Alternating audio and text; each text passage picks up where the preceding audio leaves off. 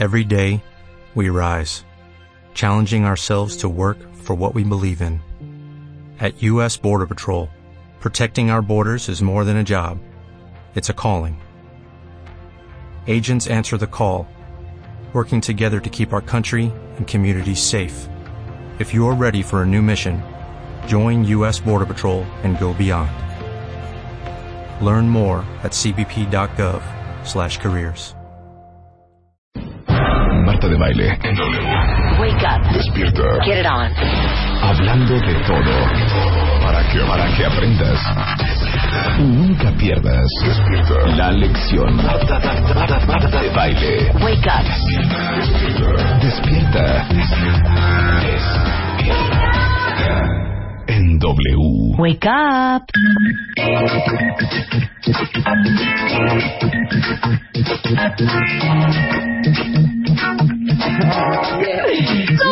Son las 10 de la mañana la frecuencia que modula. 96.9 y hasta la una. Se sintonizarán las voces que matizarán. Y que amenizan esta caótica ciudad. Baile ya de gala, se viste de gala. No inventes mana, cinco días a la semana. Güey, ambiente aliviana, cada cuenta bien de qué Prende la radio en doble y le pone play Habla de vida y moda, modo pone boda. Uh, El mundo para el bebé y de todo se acomoda. En la piscina no cualquiera cabe, ¿sabe qué? Escucha radio con Marta de baile. Marta de baile, el doble baile. Marta de baile, Marta de baile. Internacionales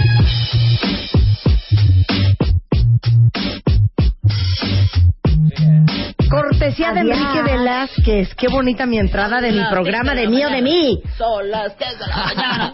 Amo, amo, amo esta versión. Amo esta versión de nuestra entrada. Buenos días, cuentavientes. Lunes 16 de la mañana. Pero ¡Qué barbaridad! ¿Qué dice aquí? Hoy es 5 de mayo. 5 de mayo. A ver, espérate. Mayo. ¿Qué se festeja el 5 de mayo? Voltea esa computadora, Diana. La batalla de. Puebla. Claro que... Marta. Puebla. Marta. ¿Qué dijiste? La batalla de Puebla. ¿Estás segura? Es tu última respuesta.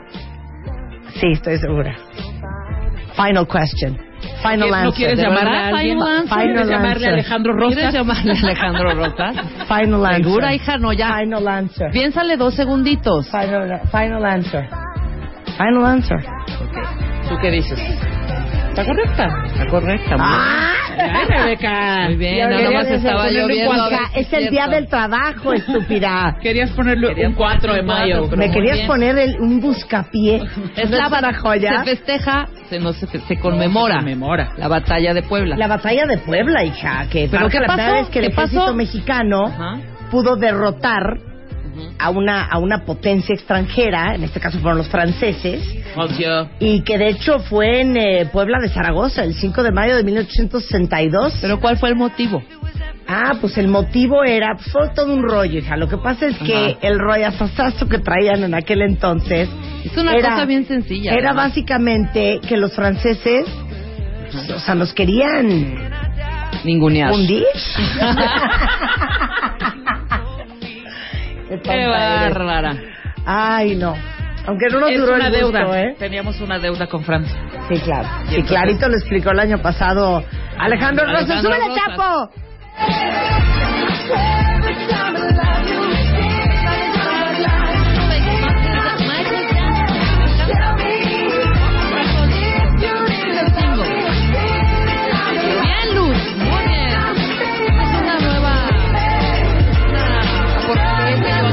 Con una cuentavienta que ayer. ¿Y? Michael Jackson. ¿Pero por? Pues ¿Cómo? hicieron un. ¿Qué es? Una edición como especial que me mandó anoche o antenoche una cuentavienta y me ¿Qué dice. tal la palabra Por eso. antenoche? Antenoche, pero por eso.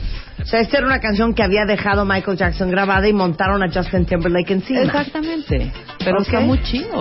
Adelante. Suena muy bien. O sea, Adelante. yo digo, wow. Y es A todo ver. un disco, es una edición especial. A ver, ponla desde el principio, Chapo. Esto es una cosa cultural, cuenta bien. Sí. Tenemos que escucharlo. Y, A ver, y- y los que no han ¿Cómo escuchado, pues que voten. a ver, si les ponla. A mí me encanta. Silencio, cuenta bien. Let me see you move. Come on,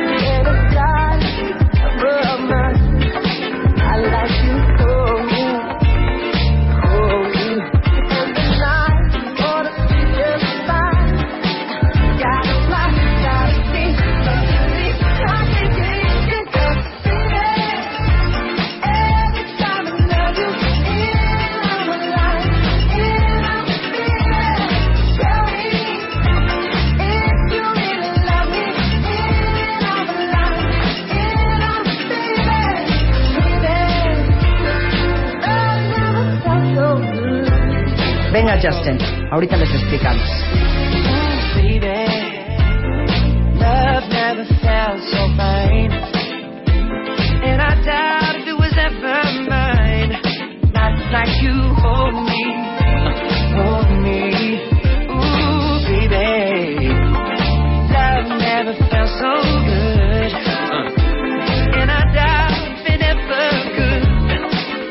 like you hold me,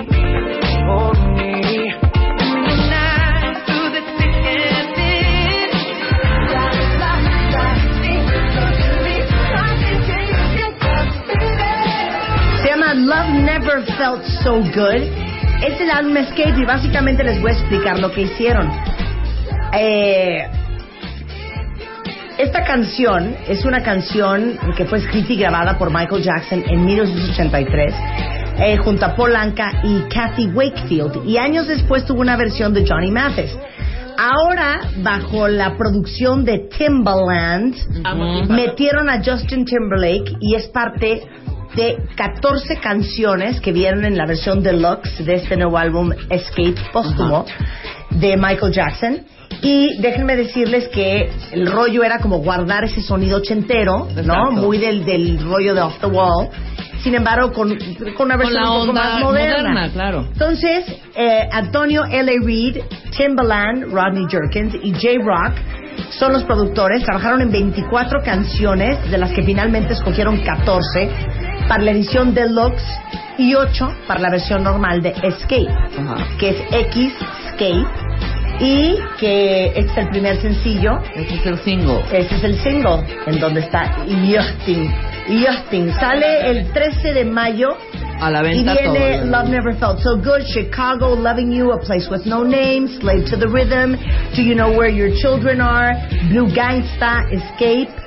Y bueno, pues esta es una de las canciones más esperadas con Justin encantó. Timberlake Y me y el Michael sonidito, el ruido. ¿Les gustó? la ¿Les gustó la canción? Está buena, ¿no? Sí. Está linda, está linda. Ah, hoy hay que oírlo todo, nada más que salga.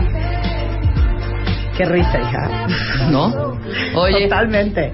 Ah, bueno, oigan, gracias a Milenio, que acaban Ah. de sacar el día de hoy el suplemento de mamás.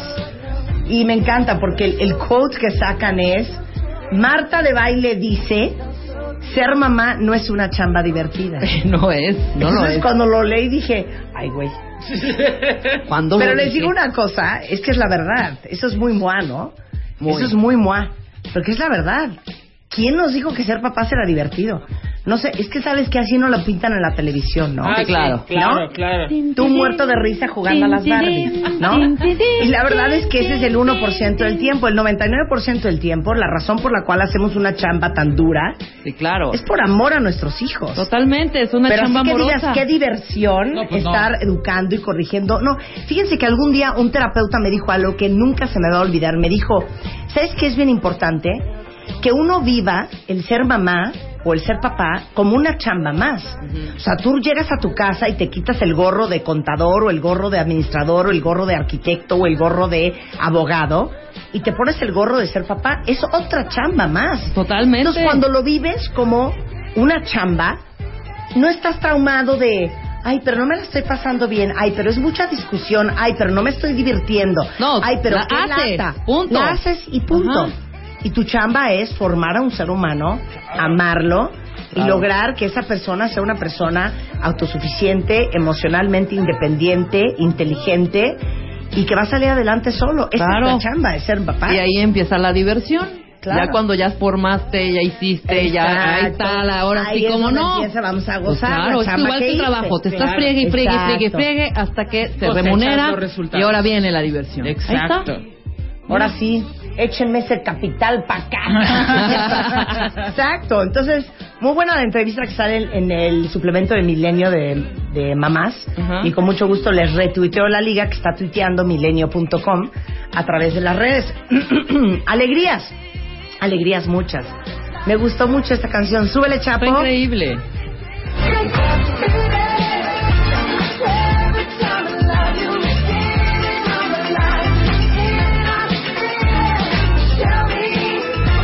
Cuenta bien, está en iTunes por 12 pesos.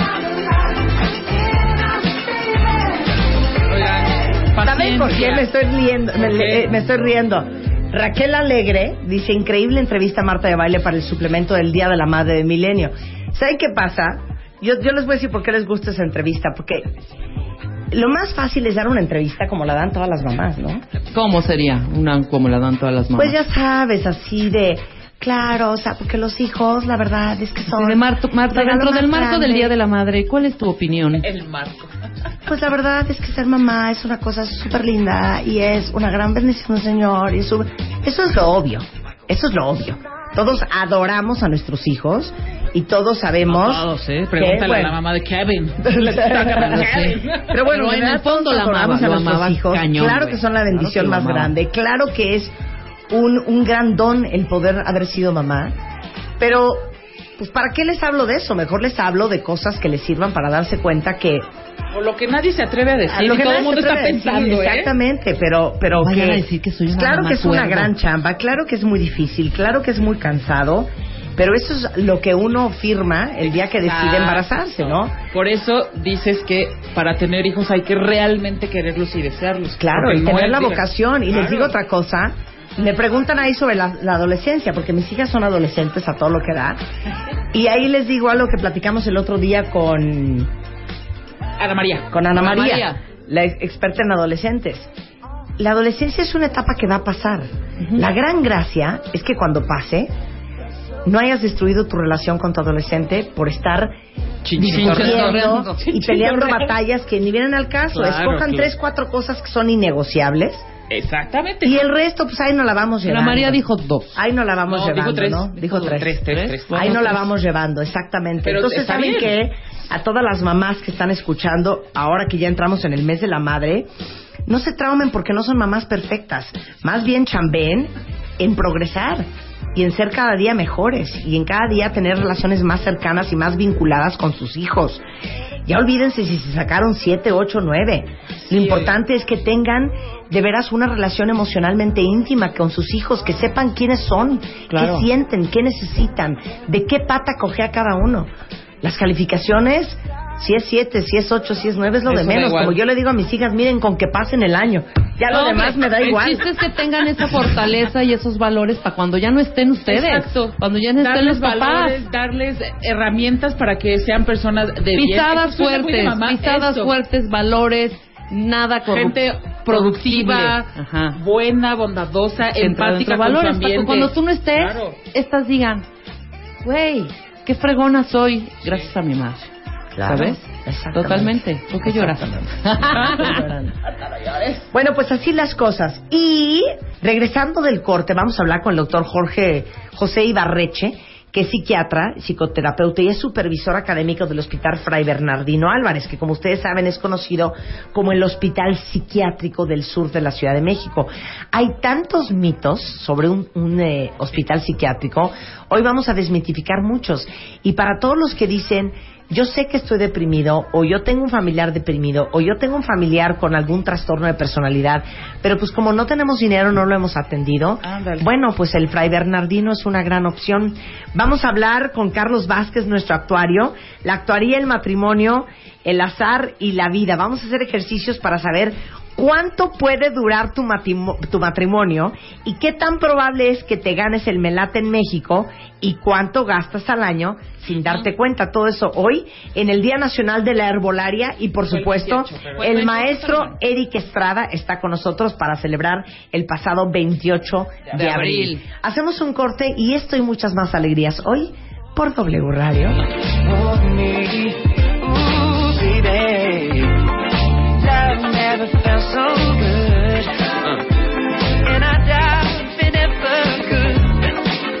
Baile.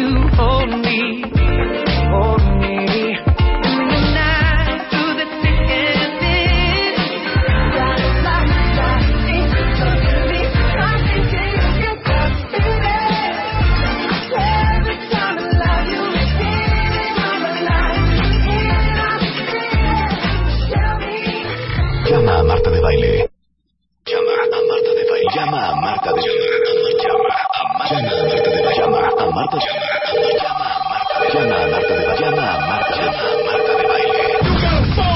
Llama a Marta de Baile. Llama a Marta de Baile. Llama a Marta de Baile. Llama a Marta de Baile. 51 166-8900. Llama a Marta de Baile. Y 01800-718-1414. Llama a Marta de Baile. Marta de Baile en W. Continuamos. Continuamos. Marta de Baile. Marta de Baile en W. Escucha.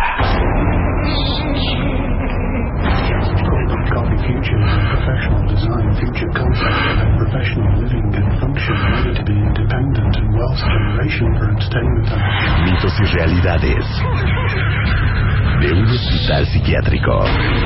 Psiquiátrico. Con Marta de Baile. Solo. Por W Radio. O sea, queremos desmitificar y pones este promo. Vamos a O sea, fíjense qué grueso lo que acaba de pasar. Vamos a Viene el desmitificar. doctor Jos- José Ibarreche, que es el supervisor académico del Hospital Fray Bernardino Álvarez. Ya no sé La- dónde trabaja. La razón por la cual estamos poniendo este, este, este, este, este segmento es para hablar, para hablar de todos los mitos que hay alrededor de un hospital psiquiátrico y desmitificar eso de que es un hospital de locos. Y Rebeca, vu- vuelve a poner la entrada. Mira, a Rebeca poner. manda A a hacer Ok. esta entrada. Ponla, Chapo. Halloween.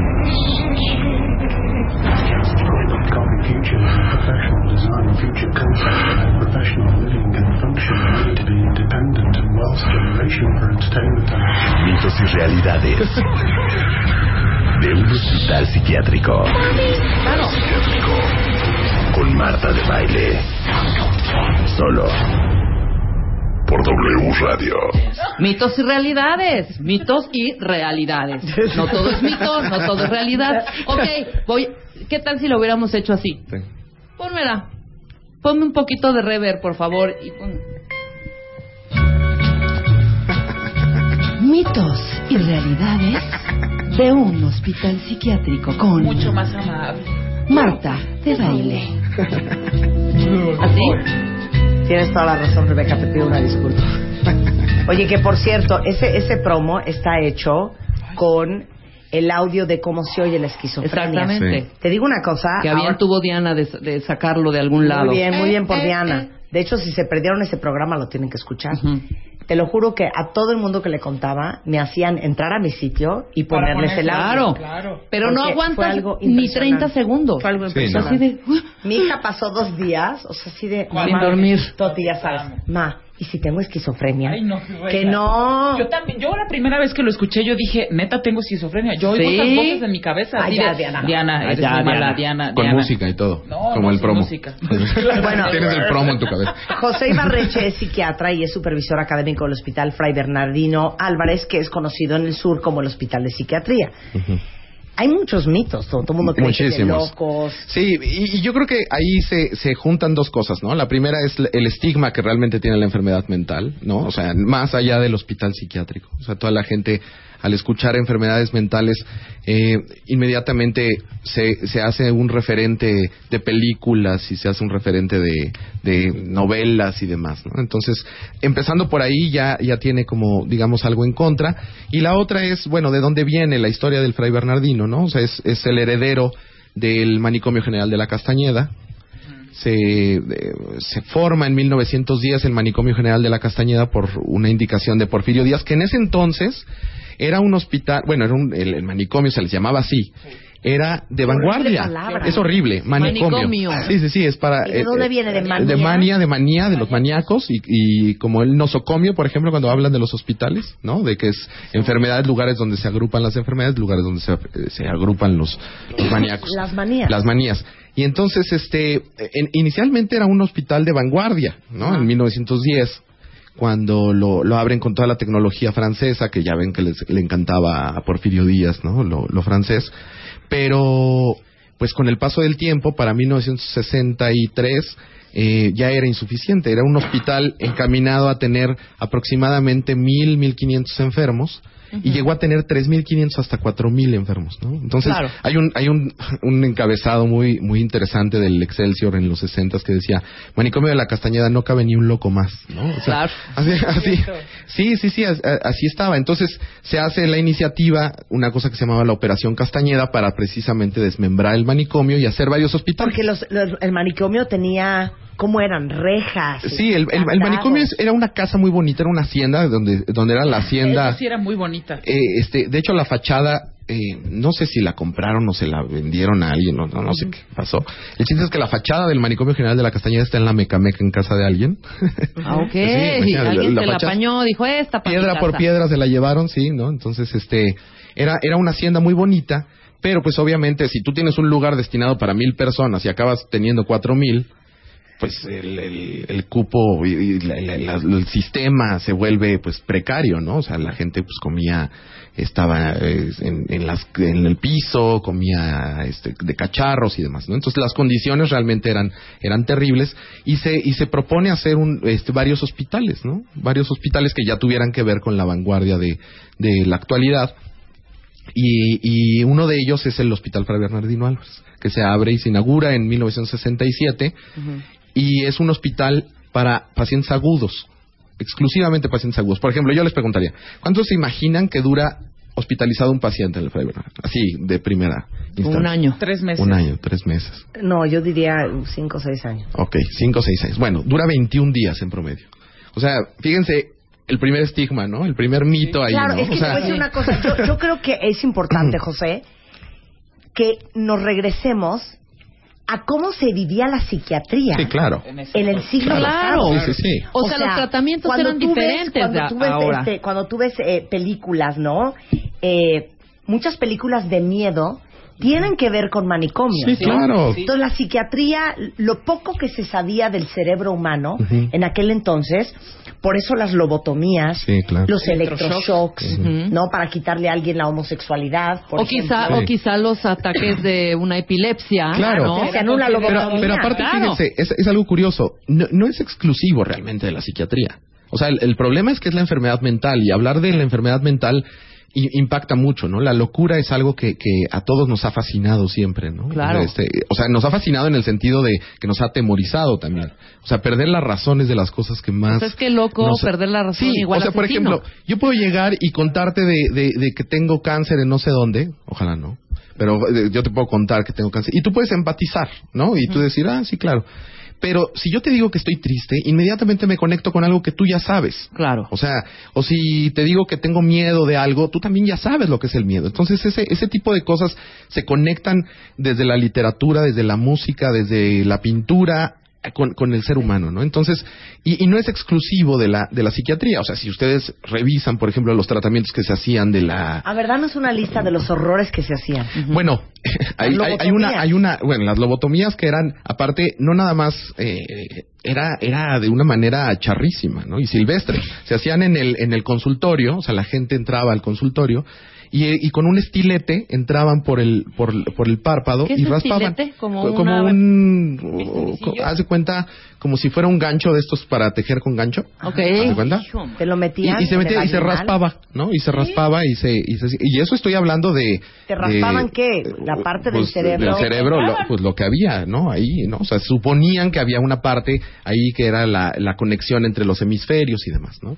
Pero entonces eran, eran realmente este, tratamientos que, que vuelvo al punto, no tienen que ver exclusivamente con la psiquiatría. O sea, por ejemplo, los tratamientos que se hacían para los tuberculosos también a, finales del siglo XIX, ¿no? O sea, este, o, o- o simplemente, por ejemplo, para las anemias, las sanguijuelas, ¿no? O sea, poner sanguijuelas, ¿no? O sea, ese tipo de cosas que ya no se utilizan. Ahora, en psiquiatría específicamente estaban las lobotomías, los baños de agua fría, ¿no? Que eran ese tipo de, de- cosas. Había una que era este, fomentar las, las crisis convulsivas y entonces había varias maneras de, fomentar las crisis convulsivas. Por ejemplo, choques insulínicos, ¿no? Le, le metían insulina hasta que con el choque insulínico empezara a convulsionar. Y ya después se pasaba, porque es una cosa eh, dentro de los tratamientos psiquiátricos de lo que se propone como como funcionamiento de la de, de los electrochoques antes de los electrochoques se decía que eran las convulsiones bueno las convulsiones realmente sí tienen una función vamos a llamarlo así Entonces, se favorecía hacer que el paciente convulsionara. Y una de esas era con los choques insulínicos, se les inyectaba alcanfor, se les generaban fiebres, por ejemplo, para que pudiera convulsionar. Y esto, esto estoy hablando para todos los que acaban de sintonizar. Estoy hablando del claro. siglo este, XIX, finales del siglo XIX, O sea, que es cuando... Creían que quizá esa convulsión era para tranquilizarlo. O sea, después de, estas, Fíjate. de estos tres minutos o cuatro convulsionados, ya los dejas Con el, tranquilito. con el paso del tiempo se ha comprobado que, que, que la terapia electroconvulsiva, ¿no? que es como un tratamiento muy específico, tiene un funcionamiento, pero se ha descubierto hasta la fecha. Antes, como casi todo en medicina, primero se ve el efecto y después se averigua cómo funciona. ¿no? Entonces la gente, o sea, los tratamientos iniciales eran esos. ¿no? O sea, la gente empezaba a hacer ese tipo de cosas. ¿no? Entonces regresemos a 1960, cuando Sí. se remodela todo el Todo el concepto sistema. de la- del sistema de la psiquiatría en México. Claro. Y se abren varios hospitales, uno de ellos es el Fray Bernardino para, hospital, eh, para pacientes agudos, otro es el Juan N. Navarro, que es un, es un hospital psiquiátrico para niños, que todavía existe, que está ahí enfrente del, del Fray, ¿no? Está eh, la, varios hospitales que se llamaban hospitales campestre, que eran para los pacientes crónicos, pacientes abandonados, ¿no? O sea, que tenían ahí un sistema en el que se ponían a trabajar y entonces ellos mismos pues era como autosustentable todas sus cosas. Entonces es un modelo revolucionario en esa época, porque eran prácticamente el modelo de asilar y hacinar a los a los pacientes, ¿no? Y ahora ya es todo el modelo de rehabilitación, de, de reinserción social, de psicoterapia, de terapias de familia, de terapias de pareja, que es, pues ya el tratamiento va más allá de nada más el medicamento, ¿no? Entonces, primer gran mito, que uno cree que cuando te dicen es que mi mamá está en el psiquiátrico, Sí, en el fray. te la imaginas, En ¿no? camisa de fuerza. En camisa Sí. de Chocando fuerza. con Sí. paredes acolchonadas. Esa es otra. Las camisas de fuerza no existen. No ya. existen. No, Ya no existen, no existen. existen. No existen. Eh, existe una situación que es que no es exclusiva, otra vez vuelvo a decir, de la psiquiatría, que son la, eh, la sujeción de un paciente, por ejemplo, en pediatría. Si tú tienes a un chavito, un niñito de seis años y le ponen una canalización, ¿no? Para tener el suero, y se empieza a mover mucho y se lo quiere quitar, ¿qué le hacen? Pues Lo, lo sujetan, manita, le la sujetan, le sujetan con una técnica que está establecida en la norma oficial mexicana de cómo sujetar. Si tú tienes un paciente que lo que quiere hacer es lastimarse o lastimar a alguien más, se sujeta de una manera en la que la norma oficial lo dice. Pero eso de las camisas de fuerza, que la persona está amarrada y va caminando por, eh, eh, en, Por el en un, pasillo, eh, en por el una bata pasillo y que aparte todo está acolchado, ¿no? Todo acolchonado para que no se estrellen. Eso no existe, ¿no? Eso no es cierto. Es, Mira, aquí dice una cuenta mi mamá estuvo en el Fray Bernardino por depresión ajá. y me entregaron de vuelta a una mamá delgada, saludable y tranquila. Mira nomás. Sí, sí, sí. El, Claro. el, la- el, la- el promedio de una estancia en el Fray Bernardino es de 21, 21 días. ¿no? 21 días. Sí, este, lo que pasa es que eh, si, si partimos de otro de los mitos de, la, de las enfermedades mentales, ¿no? Es que obviamente las enfermedades mentales lo único que tú vas a hacer es controlar al paciente, ¿no? Y tenerlo ahí este, encerrado y aislado de la sociedad. No, el- el- Medicado. y, y medicado. Y la idea es que se que, que- que regrese a su a su cotidianidad, ¿no? O sea, que si el, el paciente está deprimido pueda tener sí, claro, el tratamiento farmacológico, pero también una serie de, de actividades como por ejemplo eh, hay, hay, un, hay un servicio en el hospital que es el servicio de rehabilitación en el que hay talleres ¿no? De inducción laboral, por ejemplo, ¿no? o sea, pacientes que no han podido tener un, un trabajo por su mismo estigma, ¿no? O sea, porque llegan y dicen yo soy esquizofrénico, tengo trastorno bipolar y es aunque sea capaz, no, no se lo dan, ¿no? Entonces le dan esta facilidad de, de darle este, herramientas de oficio, por ejemplo, ¿no? O sea, hay talleres de serigrafía, de pintura, hay uno muy bueno de alebrijes que se han hecho exposiciones, ¿no? De los pacientes que hacen alebrijes, de mecanografía, de computación, para poder reinsertar en la sociedad a los pacientes, ¿no? Y, y realmente la, la- el- cuando uno ve a los, a los pacientes después de haberlos tenido hospitalizados y que vas los ves en los pasillos que van a su taller y que te saludan y que los ves perfectamente bien y la familia está contenta, ¿no? O sea, porque los habían desahuciado, ¿no? O sea, totalmente. te dicen, tienes esto, estás desahuciado. No, no es cierto, no es cierto. Tú te puedes reinsertar perfectamente. ¿Qué- ¿Cuáles son los padecimientos que más ven en el Fray Bernardino? El, el, el característico, o sea, es esquizofrenia, depresión, ansiedad, trastornos de personalidad, eh, muchos padecimientos psiquiátricos secundarios a condiciones médicas, por ejemplo, epilepsia. La epi- hay ciertos tipos de epilepsia que tienen como su manifestación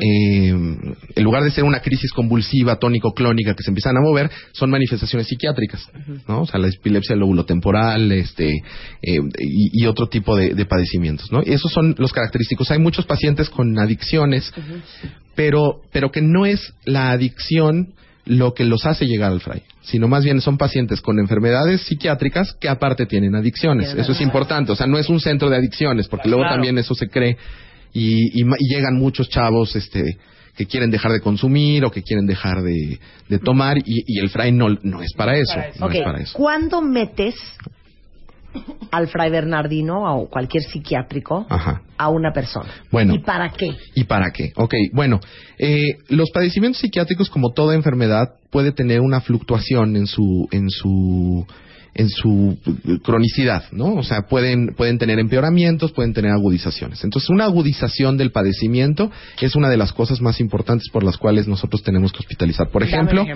eh, el paciente esquizofrénico que deja de tomarse el medicamento o que el medicamento eh, dejó de funcionar por alguna circunstancia y empieza a tener una crisis psicótica, ¿no? Y empieza a tener riesgo para él o para los demás. ¿Qué es un riesgo para él o para los demás?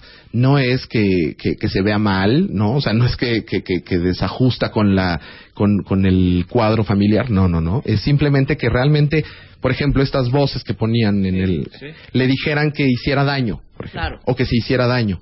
Eso, por ejemplo, eso es una cosa característica. Los pacientes deprimidos que tienen ideación suicida, la, la- la ideación suicida, la planeación suicida es una urgencia psiquiátrica que tiene que ser atendida en un hospital.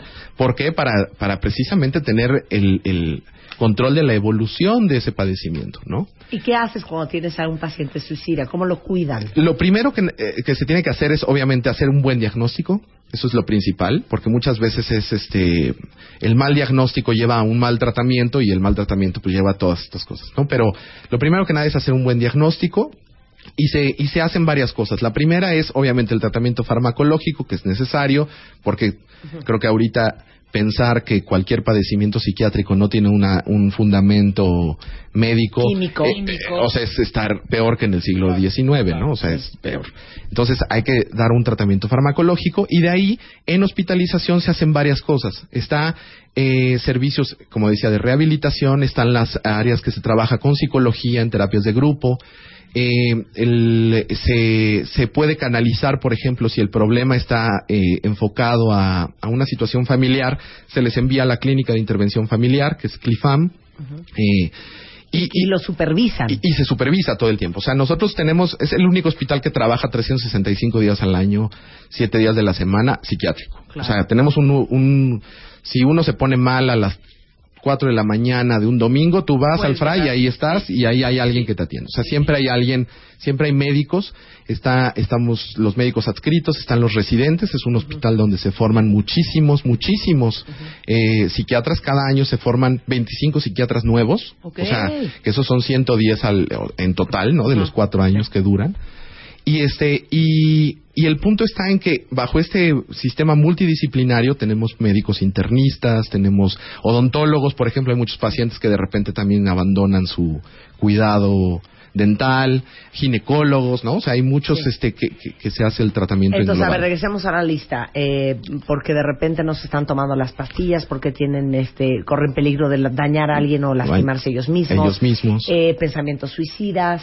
Eh, por ejemplo, también eh, hay, hay una, hay una eh, cosa importante, por ejemplo, en, el, en los pacientes que llegan a tener cierta adicción, o sea, que es un paciente con un, por ejemplo, que tiene esquizofrenia, pero aparte consume alcohol y llega intoxicado, eso también, ¿no? O sea, el paciente se hospitaliza para estabilizar el punto de intoxicación y se y se y ya cuando está estabilizado, bueno, se egresa y se canaliza a donde a donde pueda seguir el tratamiento de la adicción específicamente, ¿no? Eh, Dice aquí una cuenta es un muy buen mito, ¿eh? Dice, oye, entonces no es como en las películas en donde no más la llevas y dices, mi suegra está loca y la encierran. Bueno, hay que ver primero si la suegra no está loca realmente. O sea, Porque eso es importante. O sea, si No. realmente está loca, pues... eh, Pero esas historias, sabes, que llega la familia y te vamos a mandar un psiquiátrico y en contra de la voluntad de la persona la meten. No, no. Ustedes Mira, hacen un diagnóstico. O sea, aquí lo importante es, eh, el mito creo que parte de, de un principio fundamental, que es no tenemos muchas pruebas diagnósticas para ciertas cosas. O sea, tú puedes llegar y decirme que oyes voces, pero yo no te voy a poner un estetoscopio en la cabeza para ver si sí tienes voces o, o- o- o me acerco mucho a tu oído a ver si sí las estás escuchando o no. O sea, no, no existe esa manera. Entonces, mucho es la entrevista y la entrevista es irla afinando con mucho tiempo para hacer el diagnóstico y ver si realmente el paciente tiene algo o es simplemente una persona que tiene alguna otra cosa o es una situación familiar eso es otro otro punto importantísimo no o sea que podría ser la ¿Y si la sí claro Sí, claro claro o sea como esto que dices no o sea es que de repente llegaban y la abuelita este anda anda muy inquieta. Y la abuelita sí tiene cierto grado de demencia pero la abuelita está diciendo es que me quieren quitar mi casa y de repente Que ves real. que era real Claro. sí le querían quitar la casa a la, a la, a la señora no o sea entonces pues aquí el punto está en que no no vas a dar ciertos pretextos o ciertas cosas nada más para que para que se pueda cumplir el, el capricho de la familia Claro, dentro o sea, de no tu- está en el psiquiátrico gente que no debería de estar. Claro, no. No, eso sí no. Ahora, ¿qué es lo que sucede, por ejemplo, a veces? Eh, preguntabas algo sobre, sobre estar en contra de la voluntad. Aquí pongo entre comillas. Eh, la norma oficial mexicana 025, que es la que habla para la atención de los pacientes psiquiátricos y de los hospitales psiquiátricos, eh, aclara que cuando el paciente, igual que en cualquier otro estado, que no nada más es psiquiatría, no tiene la capacidad para decidir sobre su bien, por ejemplo, se puede decidir por parte del médico o por parte de un responsable que esté hospitalizado. Ahora, ¿cuál es lo que hacemos en el hospital? No se queda con el, con el internamiento involuntario. Al contrario, en el momento en que está bien, se hace el cambio a internamiento voluntario y el paciente es responsable de su tratamiento. O sea, eso es importante. O sea, porque muchas veces se cree que es, pues agárralo, lo metes, tú dices que está loco, como va a estar gritando, no hace nada, y entonces ahí... No, no, eso no pasa. Eso no Que, pasa. que aparte eso, eso sale en las películas. Sí, totalmente. ¿no? claro, que claro, te que met- inventan. tú estás cuerda. Y te Como empiezan a en Homeland. enfermar, claro. Te Sí, sí, meten, sí. Y tú estás gritando porque estás histérica, porque, estás no deberías de estar ahí. Sí. O- o y entonces dicen, claro, está loca. O como el cuento de García Márquez, ¿no? De solo vine a hablar por teléfono, que la otra mira, se para pero y la agarra, tu ¿no? experiencia que llevas en el.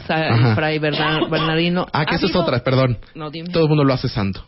Sí, Eso es increíble. los que salen de ahí, Es Fray lo- Bernardino, los que punto. salen de ahí lo hacen santo. Es una cosa muy interesante. Había una señora que tenemos varios cuadros de Fray Bernardino y una señora le llevaba veladoras todos los días. Sí, llevaba veladoras y le rezaba a San Bernardino. No, Pero no, no es santo, pero Es Fray. podemos hacerlo. Ok, no, mi pregunta es, de- ¿hay algún paciente que lleve más de 10 años internado? Nadie. Ninguno. Nadie. Ninguno. Ninguno. ¿Cuánto ninguno. es el, el tiempo más largo que te puedes quedar? El más raro así, eh, que sería más bien por cuestiones de afinar diagnósticos o que el paciente no está teniendo buena respuesta al tratamiento, yo creo que serían dos meses, lo más, así como Y ya... tú cinco años, yo Sí. un año. Claro.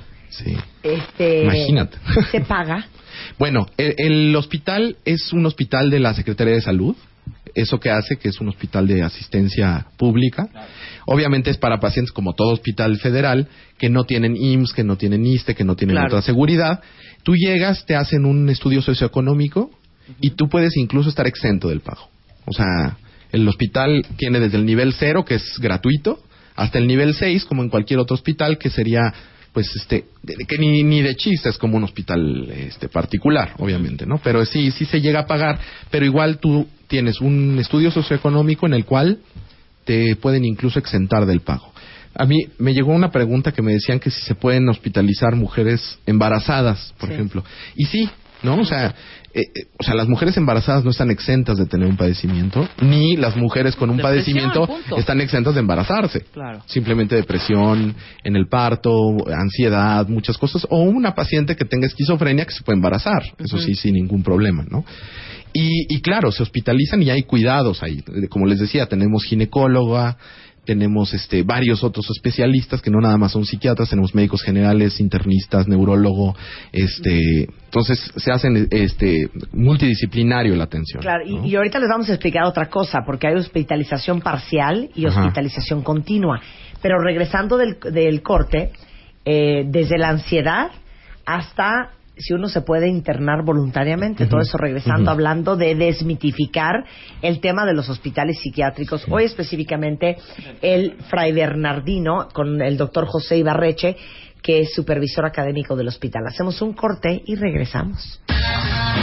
Tuitea a Marta de Baile. Arroba Marta de Baile. Tuitea. Tuitea. Arroba. Marta de Baile. Tuitea. Solo por W Radio. Mitos y realidades de un hospital psiquiátrico. Con Marta de Baile. Solo por W Radio. Y estamos desmitificando los hospitales psiquiátricos y la psiquiatría. Y ahorita acaba de llegar un tweet que precisamente por tweets como este estamos haciendo un programa como este. Dice una cuenta que una amiga se hiere, se quema los brazos, es distraída y ausente, tiene estallidos de llanto e ira. ¿Necesita un psiquiatra? Bueno, por supuesto, ¿no? Bueno, ustedes díganme a mí. No hay Sí, que no. ser psiquiatra. ah, Claro. Este, no, claro que sí, y esto es algo importante, ¿no? O sea, eh, de, de por sí somos somos muy tardados para buscar atención en medicina en general, ¿no? Y para las cuestiones psiquiátricas todavía es, yo creo que 100 veces más, ¿no? O sea, a mí me pasa mucho que este compañeros médicos que no son psiquiatras que tienen otra especialidad me dicen, "Te mandé un paciente." Y nunca me habla, ¿no? O sea, ¿por qué? Porque y, y tampoco nunca regresa con ellos, ¿no? O sea, ¿por qué? Porque ya le dijeron que tenía que ir al psiquiatra y ya se ofendieron, ¿no? Y aquí hay que entender lo que la salud mental es salud, ¿no? Como cualquier otra cosa que hay que atenderse, ¿no? Este, hay- hay- me, me han preguntado también si, si los pacientes, bueno, esto de que si los pacientes se quedan de por vida, bueno, ya les explicaba que no, o sea, los pacientes se rehabilitan, se reinsertan, este, para que puedan regresar a su casa lo mejor posible, ¿no?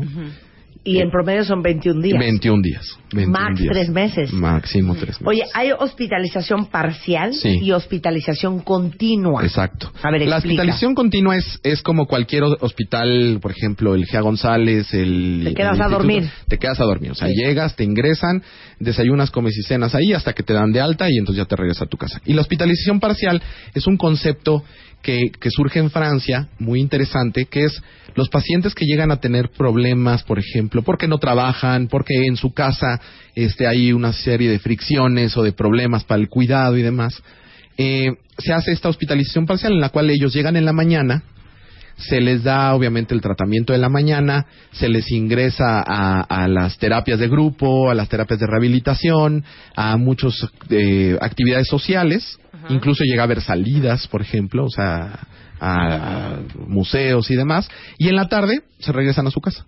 ¿No? O sea, se regresan como si fuera como si fuera la escuela, vamos a llamarlo así, como si fuera la escuela o el trabajo que vas en la mañana, tienes tu terapia, te dan incluso de desayunar, comer y te vas ya después, Ajá. ¿no? O sea, es, esa es la hospitalización parcial. La diferencia entre lo, lo continuo y lo parcial. Claro. Oye, dime una cosa. Si yo estoy ansiosa, si estoy súper deprimida, ¿yo puedo ir al Fray Bernardino. Y pedir una consulta Sí, claro. gratuita? Este, eh, eh, si tú vas eh, de lunes a viernes al servicio de preconsulta, el servicio de, con- de preconsulta es, es el servicio general. O sea, cualquier persona que llega al FRAI que no tiene una urgencia, sino sin- simplemente tiene una, eh, un interés de ser atendido, ¿no? Va al servicio de preconsulta, ahí en ese mismo día recibe la consulta y ahí se le decide si se tiene que iniciar tratamiento, si se va a canalizar a alguna de las áreas del hospital o se le va a canalizar a algo más cercano. Porque esto también es algo importante. El, Fray Bernardino es el único hospital en el que se llega a canalizar a los pacientes. O sea, es el único hospital que funciona como el Fray, ¿no? O sea, es- es como un modelo único que se debería de reproducir en todos los estados. Entonces, mucha gente manda a los pacientes de Pachuca, de, de Guerrero, los mandan de, Mont- de, de- de- de- de, no sé, de Jalisco, los mandan ahí a- a- al Fray a recibir atención y obviamente, pues si tú le dices a un paciente tienes que venir a tus terapias cada semana o tienes que venir a la rehabilitación dos veces por semana, pues no va a poder. Claro. Le va a salir carísimo venir desde Pachuca o venir Claro. desde Jalisco. Pero ¿no? entonces, ¿hay consulta externa? Esta consulta externa que es para los pacientes que ya están ahí dentro del hospital, o sea, digamos que salieron de hospitalización o que son canalizados del servicio de preconsulta. Está hospitalización parcial, hospitalización continua, urgencias, que eso es un, el, el servicio más novedoso que tiene el FRAI. Es el único hospital que realmente funciona 24 horas 365 días al año con el servicio de urgencias. ¿Eso qué quiere decir? Que si ustedes ven una guardia del servicio de urgencias del FRAI, ven pacientes del DF, del Estado de México, de Guerrero, de Morelos, de todos lados, ¿no? ¿Por qué? Porque es el único hospital con urgencias realmente, ¿no? O sea, que funciona como tal y, y del gobierno. Claro. Y eh, te- vuelvo a repetir para que le quede claro a todo mundo, si alguien de ustedes necesita Puede ir, puede ir. Sí, sí, sí. Mira, aquí dice una cuenta que está tratando a su hija eh, con un terapeuta. La niña tiene 13 años y padece, por lo que veo, de una terrible ansiedad. La ansiedad es de psiquiatra, Sí, ¿no? sí, sí, claro, claro. La ansiedad claro. es de psiquiatra, mana, Sí, no sí, de sí. terapia. Sí. O sea, de terapia Con psiquiatra. y probablemente Sí, de claro. chocho, ¿eh? Sí, Claro, para eso está, digamos, en este caso específico que tiene 13 años, si ella busca una atención pública, está enfrente del Fray Bernardino, está el Juan N. Navarro, que es un hospital para niños, para menores de 18 años, ¿no? Nosotros atendemos en el Fray a partir de 18 años hasta eh, en adelante. De hecho, tenemos eh, de manera novedosa un, un servicio que se llama psicogeriatría, que es para pacientes mayores de 60 años. Entonces, todo un piso para porque obviamente pues si, si tú tienes un paciente de 75 años, 84 años, no lo vas a poner junto a uno de un chavito de 17 por, por, por- por muchas cosas, ¿no? Entonces tenemos una un, todo un piso que se llama psicogeriatría con su consulta externa, con las terapias para los para los pacientes de, de tercera edad, ¿no? Claro. Entonces- Entonces, para los niños se llama... Es el Hospital Psiquiátrico Infantil Juan N. Navarro. Ok. Juan N. Navarro. Perfecto. Ok, Ent- me comentabas, y bueno, me preguntabas algo sobre cómo se hace el cuidado de los pacientes. Sí, porque eh, te voy a decir una cosa, dos cosas antes. Creo que eh, tratando de desmitificar el psiquiátrico, también hay que desmitificar la psiquiatría. Algo que dijiste hace rato, que lo dijimos ligeramente, pero que vale mucho la pena que lo sepan cuentavientes y de veras lo tomen como una verdad. Las alteraciones químicas del cerebro no es de echarle ganas, Sí. no es de de háblale un chamán, no es de hazte una limpia, Claro. no es de este eh, de- lee un libro, Sí, sí, no sí, es sí. de medita, no. A mí hay frases Es que me encantan. Hay frases que me, que, que- que me encantan en el sentido de que se dicen con buena fe, pero que son in- in- inútiles. Esa es la de échale ganas. Otra que me encanta es la de no te sientas así. Claro. Hazme favor. O sea, yo- ¿qué? Ah, sí, yo me sentía mal. No, Lo yo único me- que tengo yo- que hacer es no, sentirme así. Yo, ah, yo claro, tengo ¿no? otra, yo tengo Sí. otra. Sé feliz. sí, sí, sí. O sea, ¿qué crees, idiota? Que no quiero. ¿qué? Ánimo. Hay otra, otra. Ánimo. Otra mejor, otra mejor. Ya no pienses en eso. Claro. A ver, a la de tres nadie piensa en una vaca naranja, ¿no? O sea, ya estás pensando en una vaca naranja, no, no puedes no pensar bueno, en de hecho, algo. déjame decirte ahorita que mencionaste eso, en la revista MOA del mes de mayo viene todo un artículo escrito por el neuropsiquiatra Edilberto Peña sobre la depresión y viene hasta un test y viene Sí. eh, muchas estadísticas sobre el tema de la depresión, cómo saber si estás deprimido, cómo ayudar a alguien que está deprimido y no lo quiere aceptar. Vale mucho la pena que lo Sí, leas. claro. Justamente hablábamos de Sí, eso. sí, sí, es que son Eh, las no- frases No es de échale ganas. Échale ganas, este, ya no pienses en eso, no te sientes así, las cosas pasan por algo, pues sí, no, o sea, te pueden pasar, o sea, hay muchas frases que no Claro. se tienen que hacer. Entonces, se tiene que canalizar y se tiene que buscar ayuda. Y así como, como si te duele la, la panza y no se te quita el dolor, vas al hospital, también, si no se te quita la tristeza y, y- y ya te está llevando muchas cosas, hay que acudir al hospital. Mira, aquí tengo una cuenta que vamos a ayudar. Sí. José. ¿Ok? Dice que tiene a un hijo, tiene 14 años y se automutila, o sea, se lastima. Tiene problemas de conducta, pero no lo pude llevar. ¿Qué hago? No quiere ayuda y en el hospital me pueden ayudar. O sea, ¿puedo llevar a mi hijo de los pelos? Sí. ¿Al o sea, bueno, Navarro? eh, va- vamos a Sí. llamarle de los pelos. Sí, a fuerza. a fuerzas. Sí, sí, sí, sí. El, el, el punto aquí está a menores o incluso, vuelvo al, al punto, si, son, si fuera un adulto que no tiene la capacidad para, para decidir o para tomar decisiones en ese momento, pues se, se, se puede llevar al paciente este como, como responsable. Tampoco es que no tengan esa idea de que lo llevan y lo depositas en la puerta en una canastita, ¿no? De cuídelo Claro. mucho y tocan el timbre y se van. No, o sea, tú tienes que Ser te parte dar del la proceso. cara. Claro. O sea, si tú estás llevando un paciente y el paciente se va a hospitalizar en contra de su voluntad, Sí. tú tienes que ser responsable. No puedes eh, dejarlo ahí en manos del hospital. Sí, ¿no? bueno, O sea, pero el punto es que, te digo una Sí cosa, hay una cosa que se llama, mana, tough love. Sí. O sea, amor duro. Y tú ahorita, aunque te odie, Ujú. de los pelos lo llevas. Ujú. Porque no quieres, ahorita tiene 14, Sí. espérate que tenga 20. Ya que o que tenga- tenga 25. No, que tenga O 15 que el problema no sea que se autolesione Sea más o grave, que tenga pues, mala sí. conducta, sino que Sí. empiece a incurrir en cosas más graves. Corte a tu hijo en la cárcel. mejor entonces llévatelo de los pelos al, al, al hospital. Sí, sí, sí. ¿No? Sí, no, no, no. Este, dicen aquí, este, eh, ¿qué se puede hacer si no acepta que está enfermo? De depresión, de esquizofrenia, de autolesión, de... Mi- Mira, muchas veces lo que, lo que, bueno, a mí me funciona Di la neta. mucho, sí, la neta. Lo que muchas veces me funciona es, nos tratamos a veces de conectar específicamente con el, con el padecimiento y eso no funciona. Por ejemplo, un paciente con trastorno bipolar que esté en un episodio maníaco, que se cree Superman o que se cree Dios, tú le vas a decir que está mal. No quiere estar mal, No, al contrario, se siente bien, pero sí te puedes conectar con otras emociones. Por ejemplo, oye, por ejemplo, este, esta- este rollo de que nadie te crea, ¿cómo te hace sentir? ¿No? Pues la verdad me hace sentir, exacto, que nadie te cree. Pues la, la verdad me hace sentir mal. ¿Y por qué no hablas con alguien de esto mal que te hace sentir que nadie te crea? Por ejemplo, y ahí te estás en- entrando por otro camino, ¿no? O sea, lo que pasa es que muchas veces, igual, por ejemplo, los trastornos de alimentación, ¿no? Llega la chavita que dice, este, no quiero comer, y la mamá nada más dice, come. No quiero comer, come. No quiero comer. Entonces se vuelve monotemático todo. Si tú entras por otro lado y le dices, a ver, está bien, no vamos a hablar de que no comes. Pero ¿cómo te hace sentir esta relación que estás teniendo con tu mamá, de que solo hablan de la comida y no sé qué? No, no te está poniendo triste, no te está poniendo ansiosa. Y sí, muchas veces hay otros, otras emociones y otros, otros síntomas por los cuales uno se puede conectar y hacer que llegue el paciente. Lo que pasa es que nos vamos directamente al padecimiento. Por eso busquen ayuda para que Sí. alguien los ayude a ustedes a ver cómo van a manejar esa situación. Eso es importantísimo, Ahorita yo les ¿eh? voy a dar el teléfono del doctor José Ibarreche.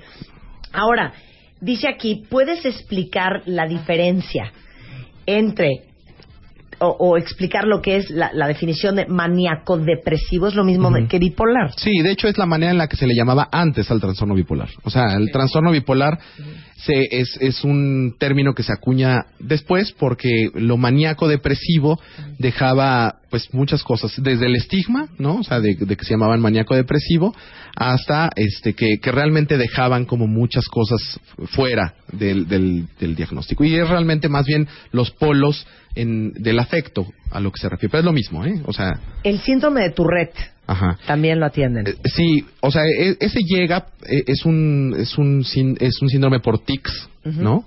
En el cual el paciente de repente puede empezar a decir groserías o puede hacer una serie de movimientos que no puede controlar y se, y se tiene que tener atención, ¿no? Y claro, si el síndrome de Tourette también. Todos ahí en el servicio de preconsulta para ser canalizados. El- eh, una cosa buena del hospital es que es, es un buen centro para, para canalizar a los pacientes. Exacto, es lo que yo te iba a decir. Si no sabes qué tienes, vas, te hacen un diagnóstico y ya decides y de ahí dónde se va. O sea, no quiere manda. decir, no quiere decir que tú por ir al fray te vas a quedar en el fray. O sea, esa es una cosa que, que, que es el mito, creo que de los más horribles, ¿no? Porque dicen, no, no voy a ir al fray porque me voy a quedar. No. O sea, tú vas a ir a una consulta. En la consulta te van a decir, tienes algo, no tienes algo, se necesita tratamiento, o te pueden decir no tienes nada, ¿no? También, y no necesitas tratamiento y te puede seguir viendo el terapeuta que te veía, el, el- el- cualquier otra cosa, ¿no? Pero sí acudir al hospital.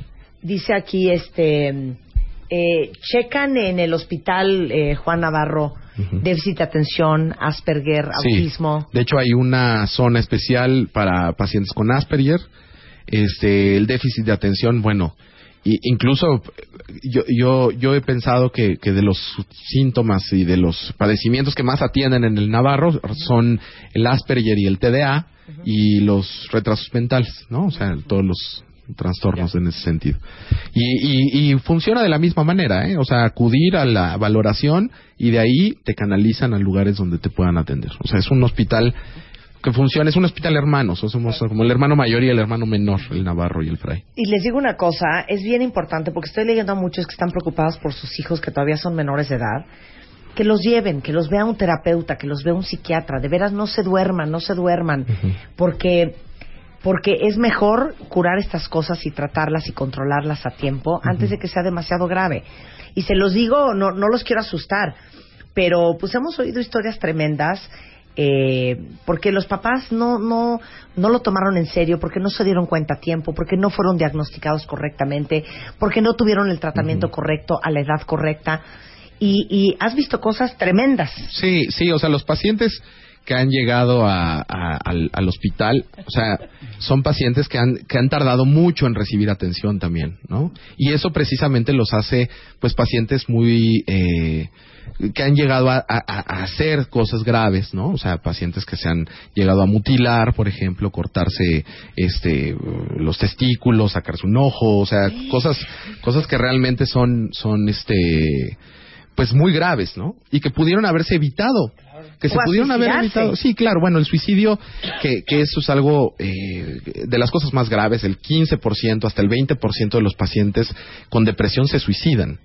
O sea, no lo intentan, se suicidan. O sea, eso es una, eso es un nivel de mortalidad altísimo para una enfermedad, ¿no? Entonces, cosas que se pueden evitar realmente, o sea, y, y aparte el- el- el- la falta de entendimiento de los otros médicos también, ¿no? O sea, llega el paciente que se acaba de cortar las muñecas porque se quiere matar y en lugar de que lo suturen en el hospital general, le dicen vete al fray.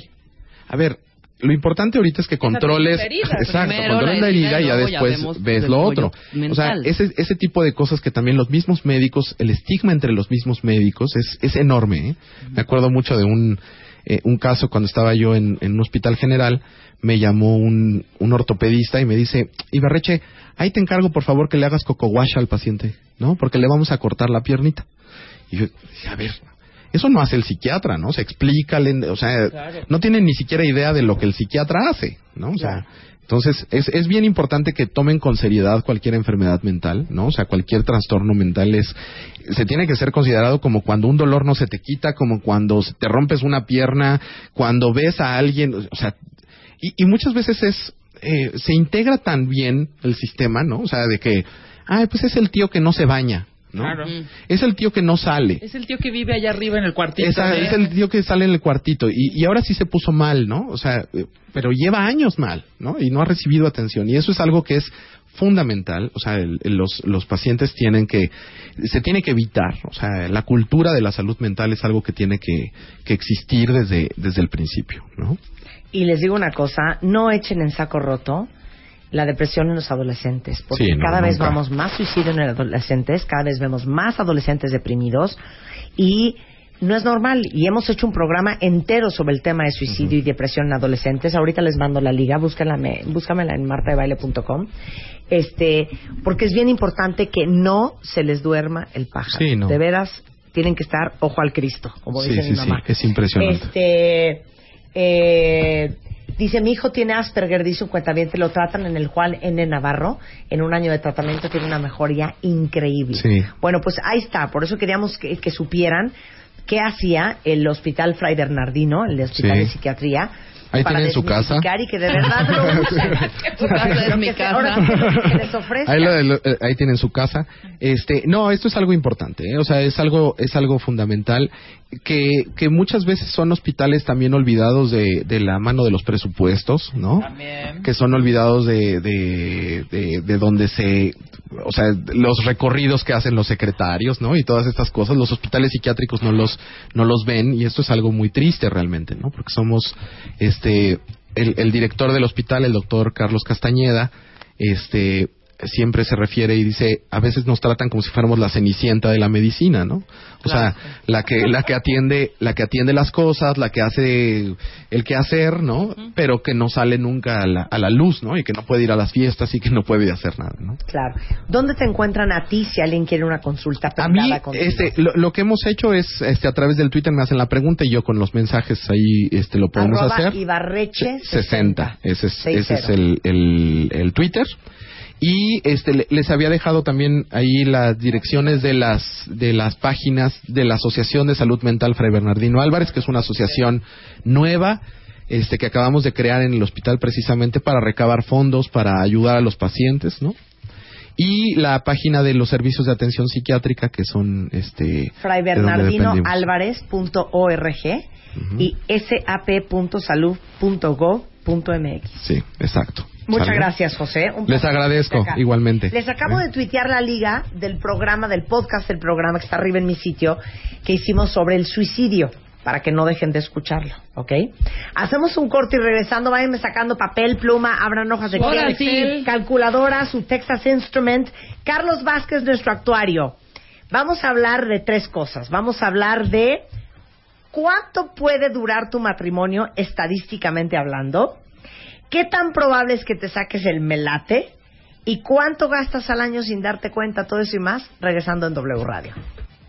Escribe a Marta de Baile. Escribe radio arroba martadebaile.com radio arroba martadebaile.com Escribe solo por W Radio. Para que la tengas, para que te llegue, para que no infartes, para que no corras. Para siempre tener paz. Suscríbete a MOA. Haz la tuya. Suscripciones arroba revista MOA.com o entra a martadebaile.com. Haz la tuya. Si tienes ID de cuenta bien, te recibe un descuento especial. Una revista de Marta de Baile.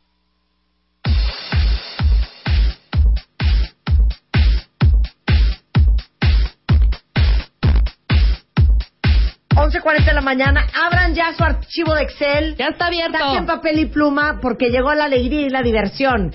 Carlos Vázquez, nuestro actuario de cabecera, is in the house. Cuéntanos, Carlos, ¿qué ejercicio ¿Qué nos traes? matemático vamos a hacer el día de hoy? Buenos días, Marta. Buenos días, Rebeca. Carlos. Buenos Muchas días, gracias por la invitación. Bueno, ya hay que aprendernos, sí parece lunes, ¿eh? Ya, apréndete, Carlos. A ver, ¿qué vamos a hacer hoy? Yo aprendidísimo de vacaciones. Entonces, el primer ejercicio que yo les quisiera comentar es acerca del matrimonio. Las personas que están casadas actualmente o que quisieran casarse, ¿Sí? ¿de qué manera podrían estar aumentando los años de matrimonio?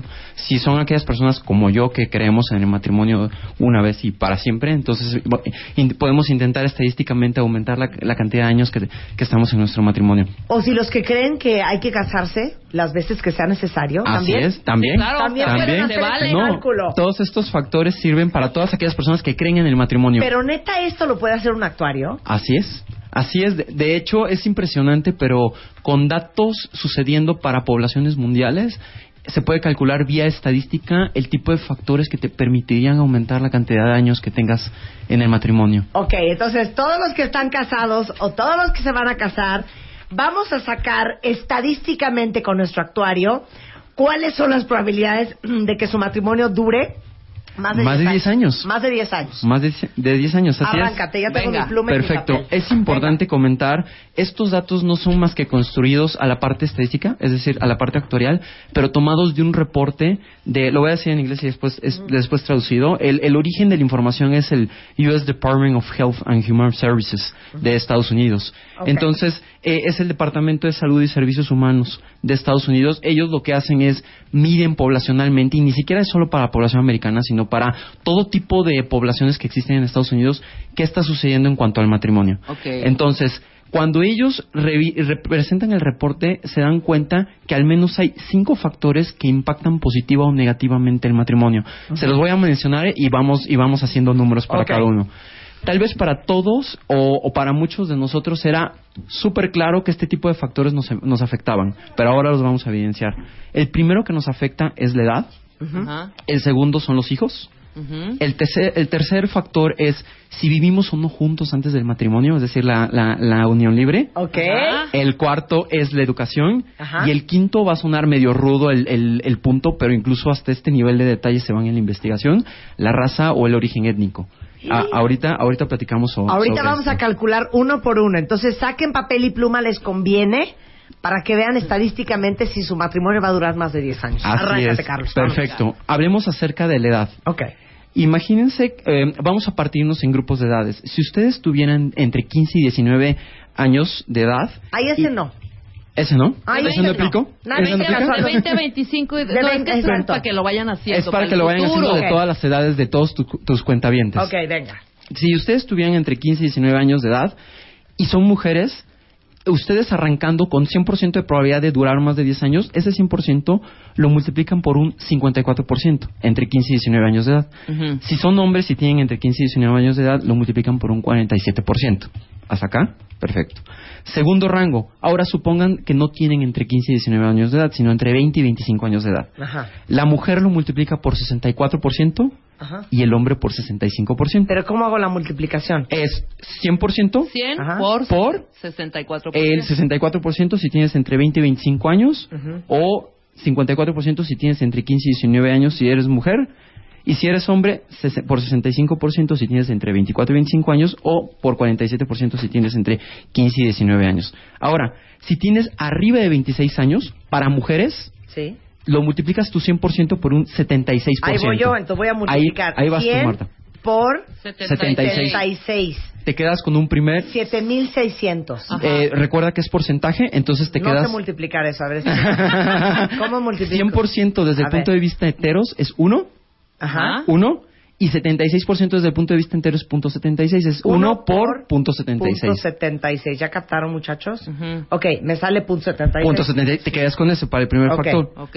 Ya hicieron su multiplicación. Es Punto 1 por 76. punto 76 o punto 73 o punto 64, dependiendo si es hombre o mujer y en qué rango ¿Y en de qué edad. rango de edad están? Ok, yo me quedo con punto 76. Lo, Perfecto. lo primero que impacta entonces es la edad. Eso es lo que encontraron. Ahora, Ok. supongamos que ahora entran en el, en el segundo rango. Hijos. ¿Qué tanto nos impactan los hijos? Ajá. La estadística muestra que si no han tenido hijos durante el matrimonio, deberían de estar multiplicando ese ya acumulado, por ejemplo, tú, Marta, con el 76%, dependiendo de si tienes o no, o no hijos y si eres mujer o hombre, deberías de estarlo multiplicando por los siguientes porcentajes. Mi, mi pregunta es la siguiente. Sí. Si tengo hijos pero no son de este matrimonio, No importa. ¿aplica? No importa, porque esos hijos. hijos los puedes estar criando con tu, Sí, con tu claro. matrimonio actual De y de todos modos te sirve juntos. para la unión conyugal, ¿no? Ok, perfecto. Entonces, si no tienen hijos, Si no tienen hijos durante el ma- si no han tenido hijos durante el matrimonio, si son mujeres lo multiplican por 34% el acumulado que ya llevan. O sea, por punto o sea, 34. punto 76 por punto, Por punto 34. 34, así si es. son hombres, punto 76 por punto Por punto 37. 37, O sea, así su es. resultado anterior por el nuevo. Así es. Ok. Si tienen un hijo antes de casarse, porque muchas veces empiezas con los hijos y ya después viene el matrimonio, si eres mujer, en lugar de ese 34% lo multiplicas por un 55%, es decir, tu punto 76, Marta, por tu punto 55. Sí. Si eres hombre, por punto 65, es decir, por 65%.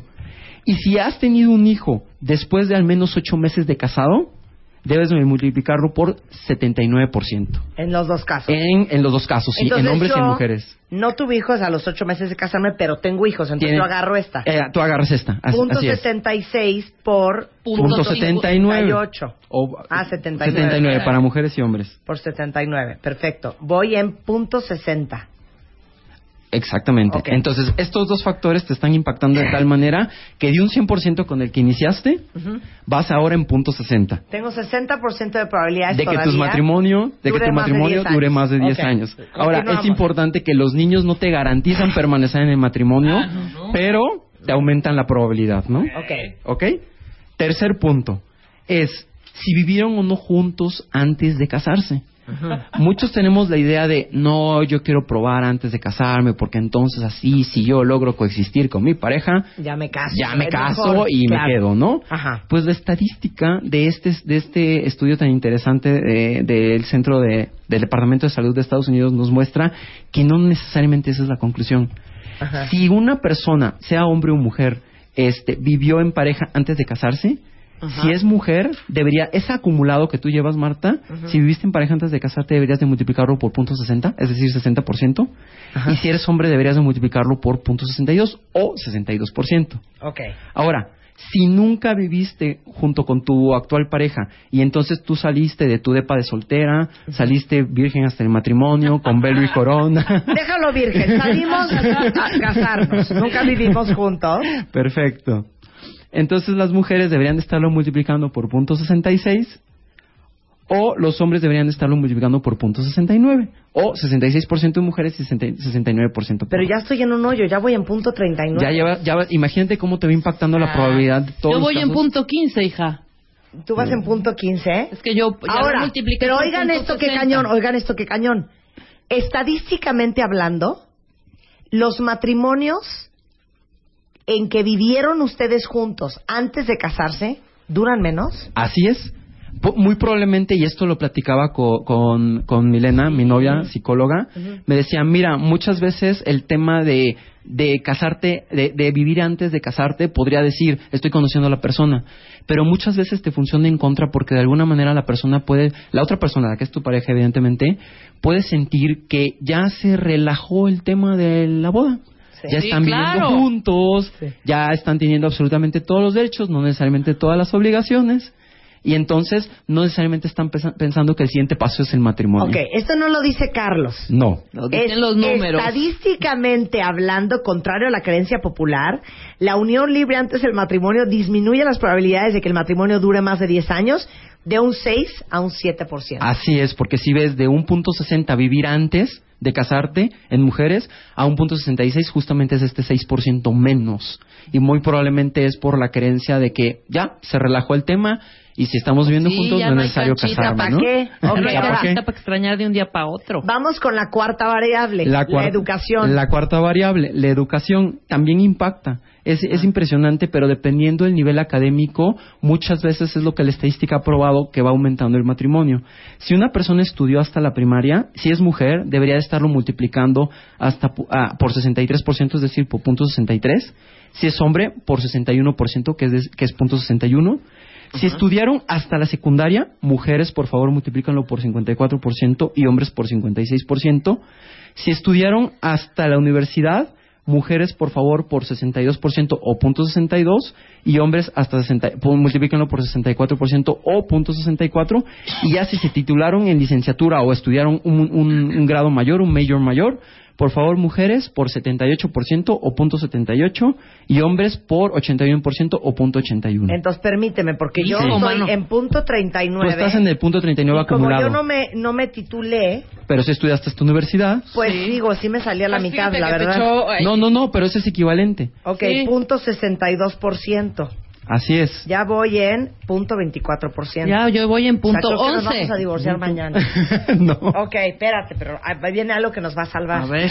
Oigan, cuenta bien, si, si están hechos bolas y no están siguiendo los, las cuentas, Se lo estoy tuiteando. eh, estamos tuiteando la liga. En mi sitio están todos los números que estamos multiplicando. Así es, para que nos puedan seguir. Ok. Y ahora, finalmente, el quinto factor que se determinó que impactaba el tema del, mo- del matrimonio y su duración era la raza u origen étnico. Se determinó que aquellas personas que pertenecíamos a una raza u origen étnico latino, estábamos por encima de cualquier otra raza u origen étnico. Es decir, los latinos estaban por encima de los sajones, estaban por, por, por O encima... sea, nuestros matrimonios duran más. nuestros matrimonios duran más. A ver si aquí nos reponemos. Sí, Hija. y entonces aquí, ¿cuál es el número? El número para una persona que pertenece a la parte latina, es decir, to- por ejemplo, toda la, la gente mexicana en general pertenece a la, a la raza latina, es un 71% más de duración contra cualquier otra raza, es decir, un punto 71 Entonces multiplico por punto 71. por punto 71. Ok, vamos a ver si nos No, es o cierto, no. no seas así. Yo tengo Oye, punto hijo, me salió- 0781. Punto 17. Punto 17. A mí Ajá. punto cero. Punto cero. Punto Ok. 07. Punto, ah, puro, eh, eso es un 7%. 7% y Ah, yo. y tú eres un 17%. punto die- un 17%. Ajá. Así es. Entonces tú, bajo las condiciones actuales de este estudio, la forma en cómo te impacta la edad, el número de hijos en el matrimonio, vivir juntos antes de casarse o no vivir juntos, tu educación y tu raza, te da un fabuloso total de un 10 en, el- en 100 casos que lo intentes, en 17%, en 17 de esos casos vas a durar más allá de 10 años en tu matrimonio. Comuníquenme con Spider-Man. Necesito hablar con él. O sea, pero ¿cómo? Entonces, el número que te haya salido, El número que te haya tienes salido 17% de probabilidad de, de estar casado en de 10 estar años. en 10 años, Está así de la fregada, Carlos. Pues eso es lo que nos marca la Entonces, ¿qué estadística. hacemos, hijo? Mira, la verdad es que una No, de qué los te- mala onda, una- qué mala onda. Te prometo que no lo digo yo, Marta. lo dice el Departamento de Salud de Estados Unidos. Pues, ¿sabes qué? El Departamento de Salud de los Estados Unidos me la pellizca. Pero bueno, estadísticamente así está el asunto, ¿eh? Así está el asunto. Así está el asunto. Obviamente hay fac- ciertos factores que nos puede hacer variar el, el porcentaje, pero desde el punto de vista cantidad de matrimonios que se están suspendiendo después antes de 10 años, estos son los factores que más impactan. Entonces, si queremos durar más, no vivamos con nuestra pareja. Uno. Tengamos un chorrocientos de, De hijos. ¿De hijos? Dos. Dos, Sí. Este, tomen la decisión de casarse más allá de los 19 años. Sí. Tres. Eh, eh, intenten estudiar más allá de, de la universidad. Claro. Y no importa si Y titulan traten de nacer en Latinoamérica. Exactamente. Eso, si, les pueden hacer el favor a sus papás de nacer en Latinoamérica, mejor. Dice, dice Vicente. Uta, con estos ejercicios, para la quiniela del foot ya valió, mi matrimonio ya valió, palmelate ya valió, por lo menos me van a aceptar en el fry, ¿verdad? Dilo o no, oigan. Oigan, regresando del corte, ahora vamos a calcular para todos los que adoran jugar melate. Estadísticamente, ¿cuál es la probabilidad de que ustedes se saquen el melate regresando del corte? Está increíble. Pero les tengo que decir algo. Hoy Sony está estrenando un nuevo capítulo de Grey's Anatomy para todos los que son super fans. Wow. Solamente quedan cinco capítulos antes del final de la temporada. Dicen que está impresionante. Y en es- esta noche, no les voy a arruinar el capítulo, pero van a ver el caso de tres hermanos que tienen problemas de corazón y cómo afecta esto gravemente la estabilidad familiar, a lo que es muy común en nuestras vidas. Y además va a ser el momento de saber si Christina Yang será la ganadora del reconocido premio en medicina, el Harper Avery. Es Grey's Anatomy, hoy en la noche, solo quedan cinco capítulos al final de la temporada y es por Sony. Así es que, sonifícate. Llama a Marta de Baile. Llama a Marta de Baile. Llama a Marta de Baile. Llama a Marta de Baile. Llama a Marta de Baile. Llama a Marta de Baile. Llama a Marta de Baile. Llama a Marta de Baile. 5166-8900. Llama a Marta de Baile. Y 01800-718-1414. Llama a Marta de Baile. Marta de Baile en W. Ya volvemos. De baile, de baile. Marta de baile en W. Despierta. Estamos de regreso en W Radio, felizmente haciendo cálculos matemáticos con un actuario experto en matemáticas aplicadas. Así es. Para que dejen de estar tirando su dinero, ya les voy a hacer los números. Aquí me dice Marta, seguro estás haciendo todos estos números sin calculadora. Obvio, obvio. Ustedes saben que yo soy una calculadora humana y que yo les puedo multiplicar, dividir y sacar raíz cuadrada de cualquier número. 128.3 decimal. por 4. Estamos hablando de un eh, 644.62. No, muy Eh, Carlos Vázquez es nuestro actuario y les va a decir cuáles son las probabilidades de que ustedes se saquen el melate. Así es. Arráncate, Carlos. Pues mira, eh, ¿quién no tiene el sueño en México? Eh, hablando en México porque es un, un pronóstico deportivo a nivel eh, gobierno. ¿Quién no tiene el sueño en México de llevarse el melate? Seguramente este cálculo ya algunas personas lo han visto, pero la verdad es que aquí lo que estamos intentando es aterrizarlo a todos los cuentavientes para que vean qué tan probable es que, que nos ganemos el melate. Ok. Primero, definamos qué es Yo el nunca he melate. comprado el melate. Ah, bueno, es- Yo sí. Nunca jamás. Yo, Yo yo sí. Yo sí. Del, del que te los pone ya los números Ah, y el melático. el melático Sí, y del que uno y del que Y yo de que tú pongo. llenas. Ah, perfecto. Cuentavientes, ustedes son de melate. Yo nunca he jugado melate. No, no tengo idea. Pero Ah, pues mira, Sí. te expli- expliquemos Una entonces a los cuentavientes qué es el melate. El melate es un juego de, de azar que consiste en elegir seis números eh, enteros positivos de un conjunto de 56. Para ponerlo en otras palabras, la hojita de melate trae del 1 al 56 y la intención es yo como jugador voy a voy a pagar 20 pesitos por el juego, voy a, voy a tener oportunidad de elegir seis números de estos 56 sin repetir ninguno. Ajá. Y entonces ya con esta muestra yo puedo estar jugando ya para la bolsa que en ese momento se esté garantizando. Ok. ¿Ok? Ok. Ese es el melate. Ok. Entonces ahora, supongamos, nosotros sabemos que tenemos del 1 al 56 para poder jugar. Ajá. No podemos repetirlo. Sí. ¿Ok? ¿Cuántas posibilidades, cuántas combinaciones distintas podríamos estar armando para jugar el melate? Estamos hablando de 2.3 millones. Estamos hablando de varios millones, tienes Sí, mucha son razón. millones. Sí, son millones, imagínate. Para el primer número que tú eliges, tú puedes elegir del 1 al 56. Una vez rellena la casillita, tú tienes que elegir entre los otros 55. Y así te vas hasta elegir el sexto número. Esto multiplicándolo quiere decir que para el primer número es 56 posibilidades por la siguiente 55, por la siguiente 54, por la siguiente 53, por la siguiente 52, por la siguiente 51. Ajá. Eso es un número que ahorita vas a ver lo grande que es. Ok, entonces sería 56 por 56 por- 55 por 54 por 53 por 52 por 51. Por 51. Ah, todavía no hemos terminado el, el cálculo. Es, pero si ves Imagínate que tú eliges una muestra súper fácil. Ajá. Es, eliges del 1 al 6. 1, 2, 3, 4, 5, 6. Sí. Elegir del 1 al 6 es exactamente lo mismo que elegir 1, 2, 3, 4, 6 y 5. Es decir, si ves el orden, no te cambia la combinación. Sí. Eso estadísticamente lo puedes quitar. Es decir, todas las combinaciones que se van a estar repitiendo, se las puedes quitar a ese 56 por 55 hasta el 51, dividiéndolos. ¿Cómo quitas eso? Todas las posibles combinaciones que se te podrían estar repitiendo son 6 por 5 por 4 por 3 por 2 por 1. Cada una de las combinaciones que tú puedes elegir de este 56 hasta el 51 multiplicado, Marta, tú la puedes elegir dependiendo de si eliges el 1 o el 2 o el 2 y el 1, porque podrían ser distintas, las podrías elegir de 720 formas distintas. Cada- O sea, puedes escoger 1, 3, 4, 6, 5 o 1, 2, 3, Cinco. 4, 5, 6. Ajá. Exactamente. O 6, 5, 2, 1, 3, 4 o 5, 4, 3, 2, 1, para el mismo, 6. O sea, para el mismo cañón. conjunto de seis números lo puedes estar 720 poniendo en 720 fórmulas formas diferentes. diferentes. Entonces tu O sea, 56 tú puedes tener todos los, los seis números del melate idénticos, pero como no los tienen en el mismo orden, Sí, ya bailaste. Así es. No, pues, Eh, entonces, entonces, como al melate no le importa el orden en el que tú lo vas a estar comprando, es necesario quitar estos, estos órdenes. ¿Cómo se lo quitas? A este 56 por 55 por 54 por 53 por 52 por 51 lo divides entre 720 veces que cada una de estas combinaciones se puede, se puede repetir para no hacerte el cuento largo. La cantidad de combinaciones una vez que tú divides entre las 720 repeticiones que te pueden quedar ya para poder jugar el melate son 32 millones 468 mil 436 combinaciones distintas.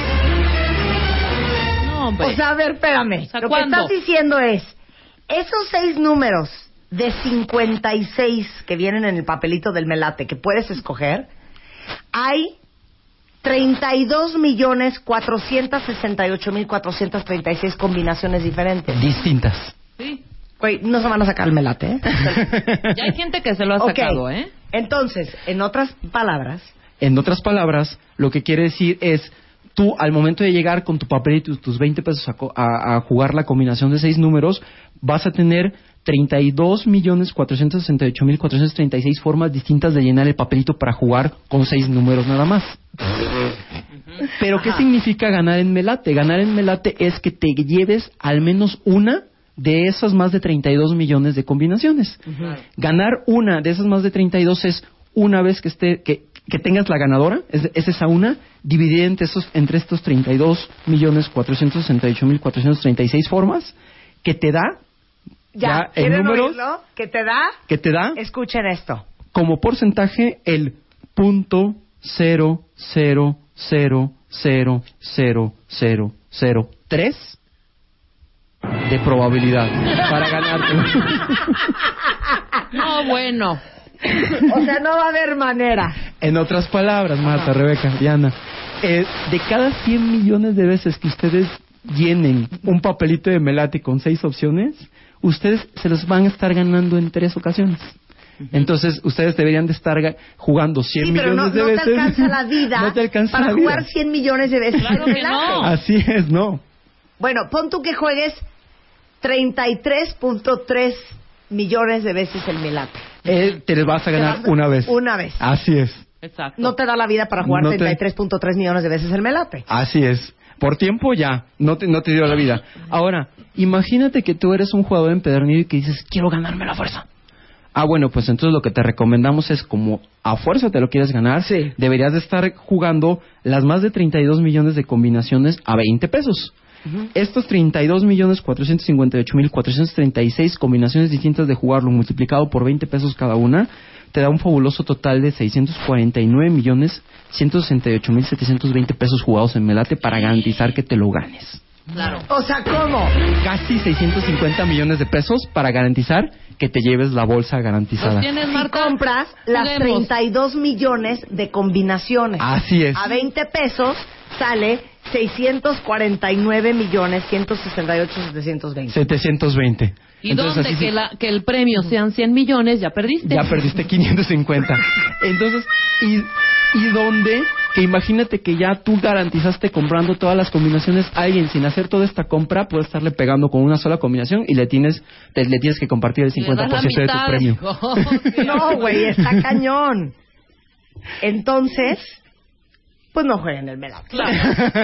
Ya, ya para que, dice Virginia, yo creo que después de oír esto que dijo Carlos del melate, ya me voy a poner a trabajar. O sea, si, si, si, le- si el rollo es sacarse el melate, está cañón. Estoy más salada que un chamoy, no me voy a sacar el melate, no te preocupes, hija. Eres parte de una gran estadística de más de cuántos millones de personas que no se van a sacar el melate. Bueno, en México somos población estable calculada por el INEGI arriba de 112 millones. Entonces todos probables, probables a jugar.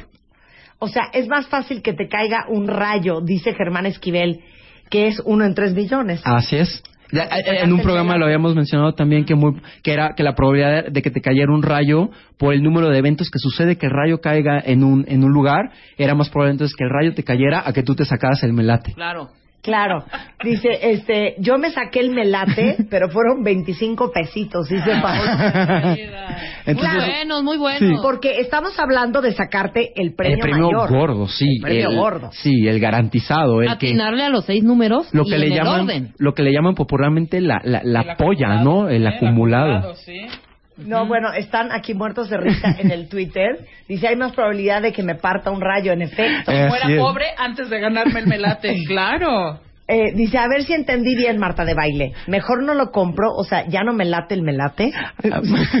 bueno, desde el punto de vista probabilístico, aunque existe la posibilidad, la probabilidad es prácticamente nula. Claro. Pero pues, como es un juego de azar, igual y tienes esa iluminación bendita y pones justo Oye, los números ¿saben que qué? son. Eh, Acá, acaba de mandar Liz uno buenísimo. Lil, Liz Z dice que Carlos haga este cálculo. ¿Cuáles son las probabilidades de ganarme una alegría con Marta de baile? Entonces, lo que yo te puedo dar es la cantidad de cuentavientes registrados que tiene este programa, que son como 250 Son mil. los, son los únicos que podrían estar Son jugando. los únicos que Ah, juegan. Entonces ya con ese número puedes hacer el Sí, cálculo. claro, de hecho te, Te preguntaría un cuántas- par de factores a ver, más. ¿cómo qué preguntarías? Mira, es eh, ¿cuándo va a ser, cuándo, cuándo se termina el concurso? Porque es importante ver el promedio, temporalidad. sí, la temporalidad en donde está haciendo el concurso, porque ahí, dependiendo del número de cuentavientes No, dados de yo te podría decir, efectivos días de programa al año, Sí. si son 5 por semana y son 52 semanas, 5 por 5, 25, 5 por 2, Hagámoslo 10, más fácil. más dos que llevábamos, entre 4 por... No, podemos Tenemos un super, Súmele el número una que super pensaste. promo que no voy a soltar ahorita, Sí. pero que correría del 9 de mayo al 30. 9 de mayo al 30. Ajá. Y efectivos son 5 días de, de- a la semana de programa. Exactamente. Ajá. Pueden estar jugando sábados y domingos o solo lo- No, de lunes No, a solo viernes. de lunes a Lunes viernes. a viernes. Entonces, de 9 al 31 estaríamos hablando de alrededor de 20 días disponibles, pero de esos 20 probablemente No solo todos unos los días regalamos 14, alegría, no. solo unos 14 probablemente. Sí, sí. Entonces, de 14 días tendríamos a 250 mil cuentavientes jugando en 14 días. Sí. Eh, ¿cuántos, están dispo- ¿Cuántos cuentavientes pueden ganar en, en un mismo programa? Una persona. una sola. persona solo, Una, solo. una. Y una vez que gane, no hay alguien más que gane en otro programa. Exacto. Ah, ok. Pues imagínate, tenemos uno entre 250 mil, Sí, la primera probabilidad. sí. Y después es uno multiplicado por uno entre 14, que son los días en los que puede estar disponible el premio. Sí. Entonces, bueno, vamos, vamos a multiplicarlo. Uno entre 250 mil. Ajá. A ver cómo es. Marta, ahí tu calculadora. Una entre Qué idiota 250 es mil. A ver, entonces es uno entre... Entre 250 mil. Ajá. Y después eso te da, eso te da un punto cero cero cero cero cuatro. Sí. Eso en porcentaje lo que quiere decir es necesitarías que jugar jugar die- eh, diez mil veces para poder sacártelo en, en, en esos 14 días disponibles y eso lo multiplicamos por uno entre 14, Ujú. o sea, lo dividimos entre 14 Sí. y eso nos da punto cero cero cero cero cero cero veintiocho. Es decir, la probabilidad es súper baja. ¿Por qué? Porque hay tantos cuentavientes Claro. jugando Ajá. y tan poquitos días que va a estar disponible la oferta que se necesitaría estar jugando alrededor de 10 mil veces para poder tenerla ga- garantizada la posibilidad de Por ganártelo. eso apreciamos. Carlos Vázquez miente con los dientes. Ustedes, claro que pueden ganarse una alegría en este programa. Oye, dice Fanny, muchas veces yo ya llevo tres alegrías como en cuatro meses. Mira, es que no, hay que hacer ese cálculo bien, porque no le estamos dando bien los datos a Carlos. Exacto. Porque regalamos una promoción nada más mucho de más temporada. de una.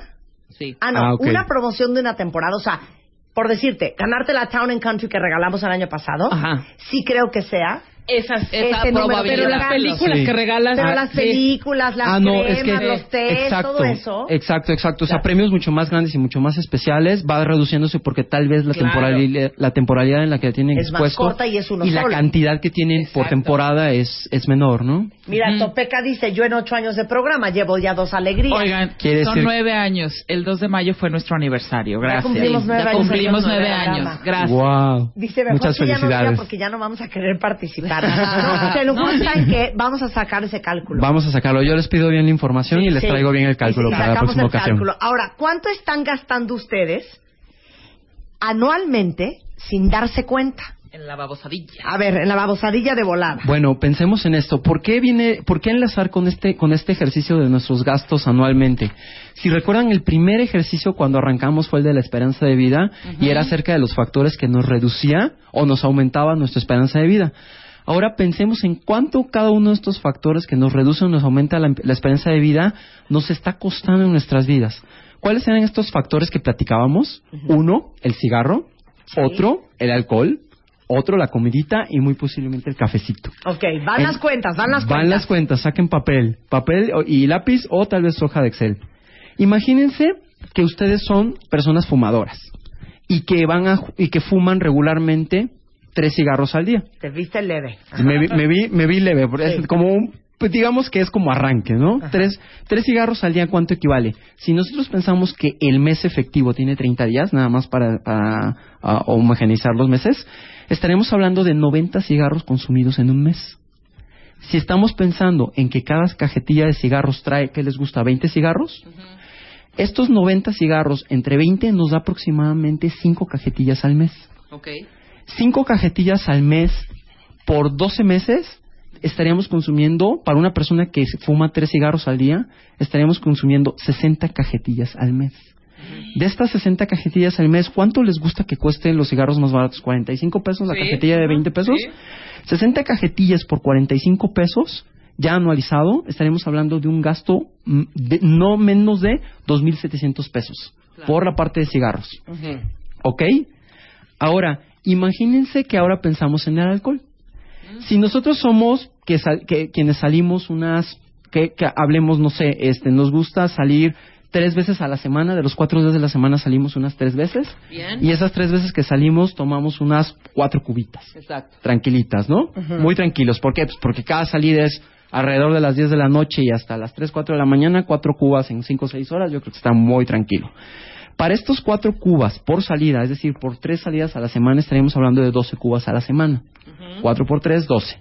Sí. 12 cubas a la semana por cuatro meses estandarizados, por cuatro semanas que, estandarizados que tiene el mes, estaríamos hablando de 48, 48 cubas al mes. Ajá. Pero 48 cubas al mes por 12 meses que tiene el año, estaríamos hablando de 576 cubas al año. Solo por tres saliditas en, en, la, en, cua- en siete días de la semana.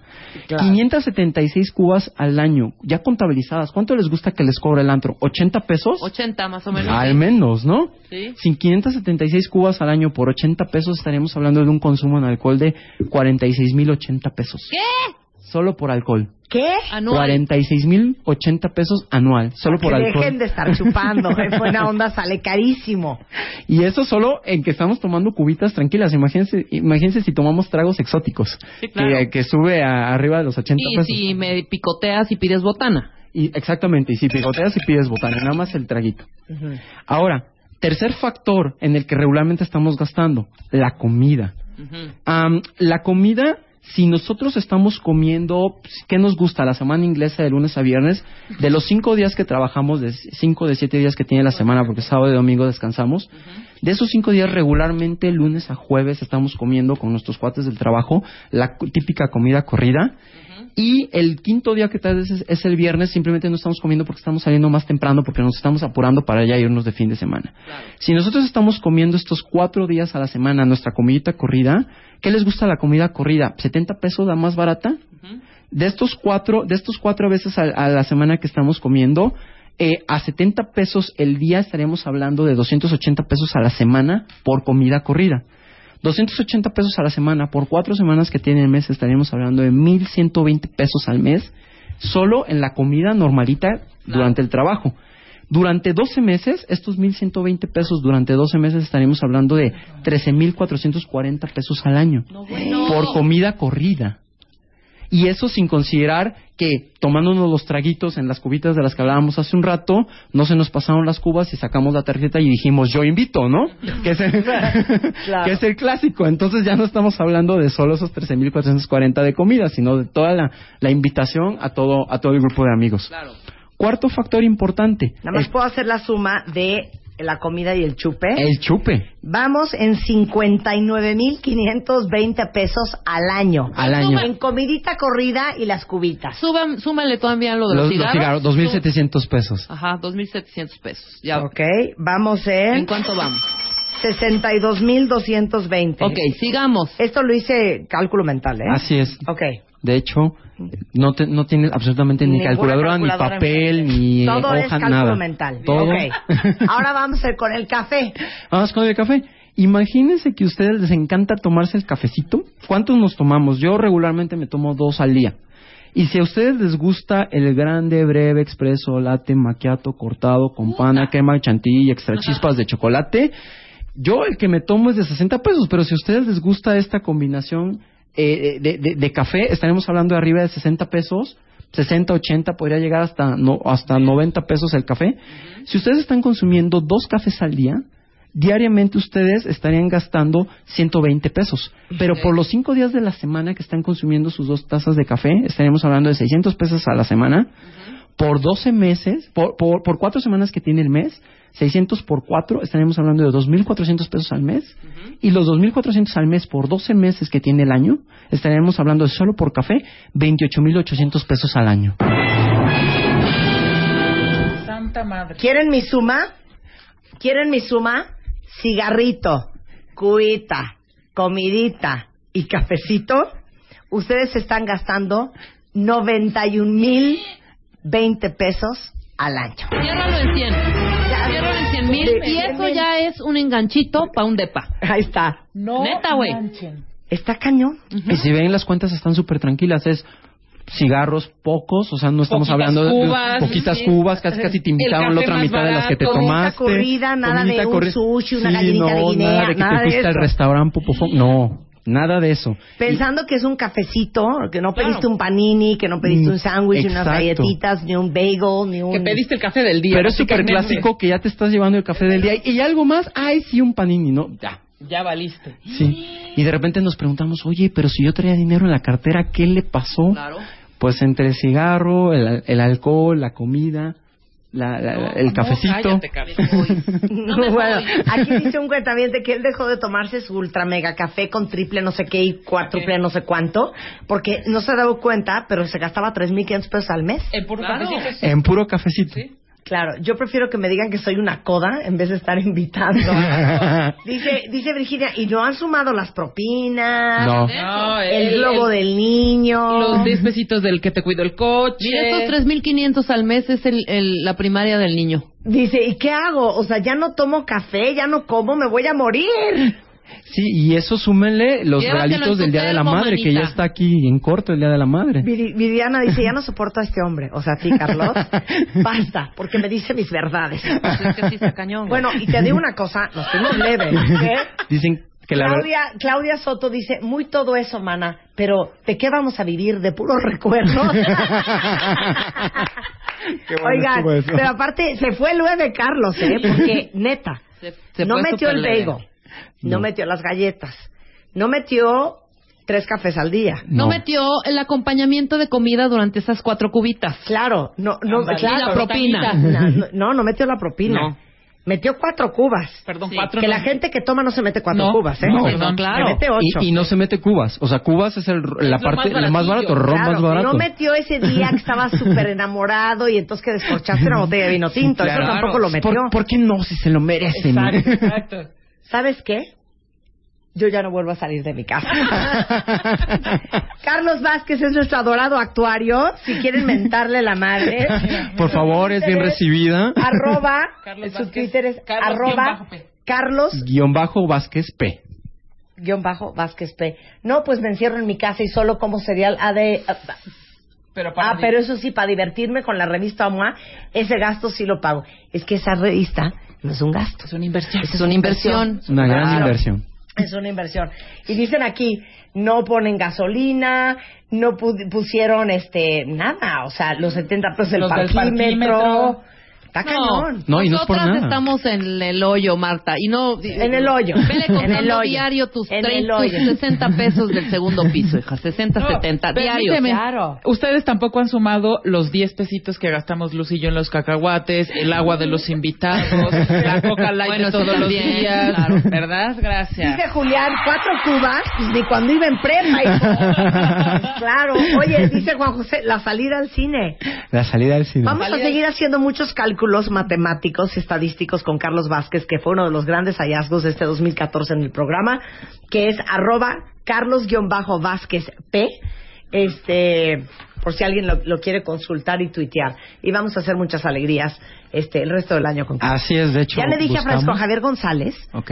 de TDN que te tiene que invitar para que vuelvas a hacer lo que hiciste acá, que de hecho está en la revista MOA del mes de mayo. ¿Cuáles son las probabilidades estadísticamente hablando de que México pase El quinto partido. quinto partido. El quinto El quinto partido. O sea, es- llega, pero no solo llega, sino gana. Claro. Gana y se coloca en prácticamente semifinales. Oiga, profesor, y, y antes de cada partido podemos hacer una estadística o no. Por ejemplo, antes de empezar el partido México-Brasil. Claro que sí. ¿Podemos hacerlo? Por supuesto, porque como Aquí México... lo vemos. Como Claro. México va obteniendo buen- buenos o malos resultados, esperemos que buenos resultados, Ajá. eso va afectando su estadística futura, entonces te va modificando los escenarios. Hagamos el México-Brasil. Hagamos la estadística de México-Brasil. Ese es el primer partido. No, no, no es el primero, pero no, es el, más primero fuerte. con el que arranca México el mundial es Eh, México-Croacia. Croacia. Sí. Pero yo Podemos quiero el hacer estadística de México México-Camerún México, México-Camerún y Camerún. México-Brasil. y México-Brasil. Sí. Ajá. Sí. ¿No? Órale. Vamos a hacerlo. Y en Revista MOA de Mayo eh, entrevistamos a Carlos para sacar las estadísticas. Hay un artículo muy bueno sobre el fútbol y por qué nunca ganamos. Ahí viene la explicación. Todo ¿Ok? el mundo así de, bueno, ¿saben qué? Mejor ya voy a apagar la, el la radio para no gastar luz. Oye. Tuitea a Marta de Baile. Arroba Marta de Baile. Tuitea. Tuitea. Tuitea. Arroba Marta de Baile. Tuitea. Solo por W Radio. Estamos de vuelta. Vuelta, vuelta, baile. Vuelta. Marta de Baile. En W. Escucha. Qué bonita canción para nuestra comuna con el maestro Ay, Eric. Estrada. Porque el 28 pasado fue el Día Nacional de la Herbolaria. Herbolaria. Herbolaria. ¿Cómo que no has Así es. encontrado, Ma? ¿Eh? ¿Cómo que no has encontrado, Moy? Pues no lo he encontrado, pues yo voy al Sambor de Texcoco y no hay. ¿Pero qué te dijeron? Pues que llegó ayer y que ya hoy se agotó. Uh, chama. Es que no te pones las pilas. Y yo digo que hay que tirar más ejemplares. Ajá. Ahí en el metro Juanagatlán hay un Sambors. Llegué, oye, ¿y la revista Moa?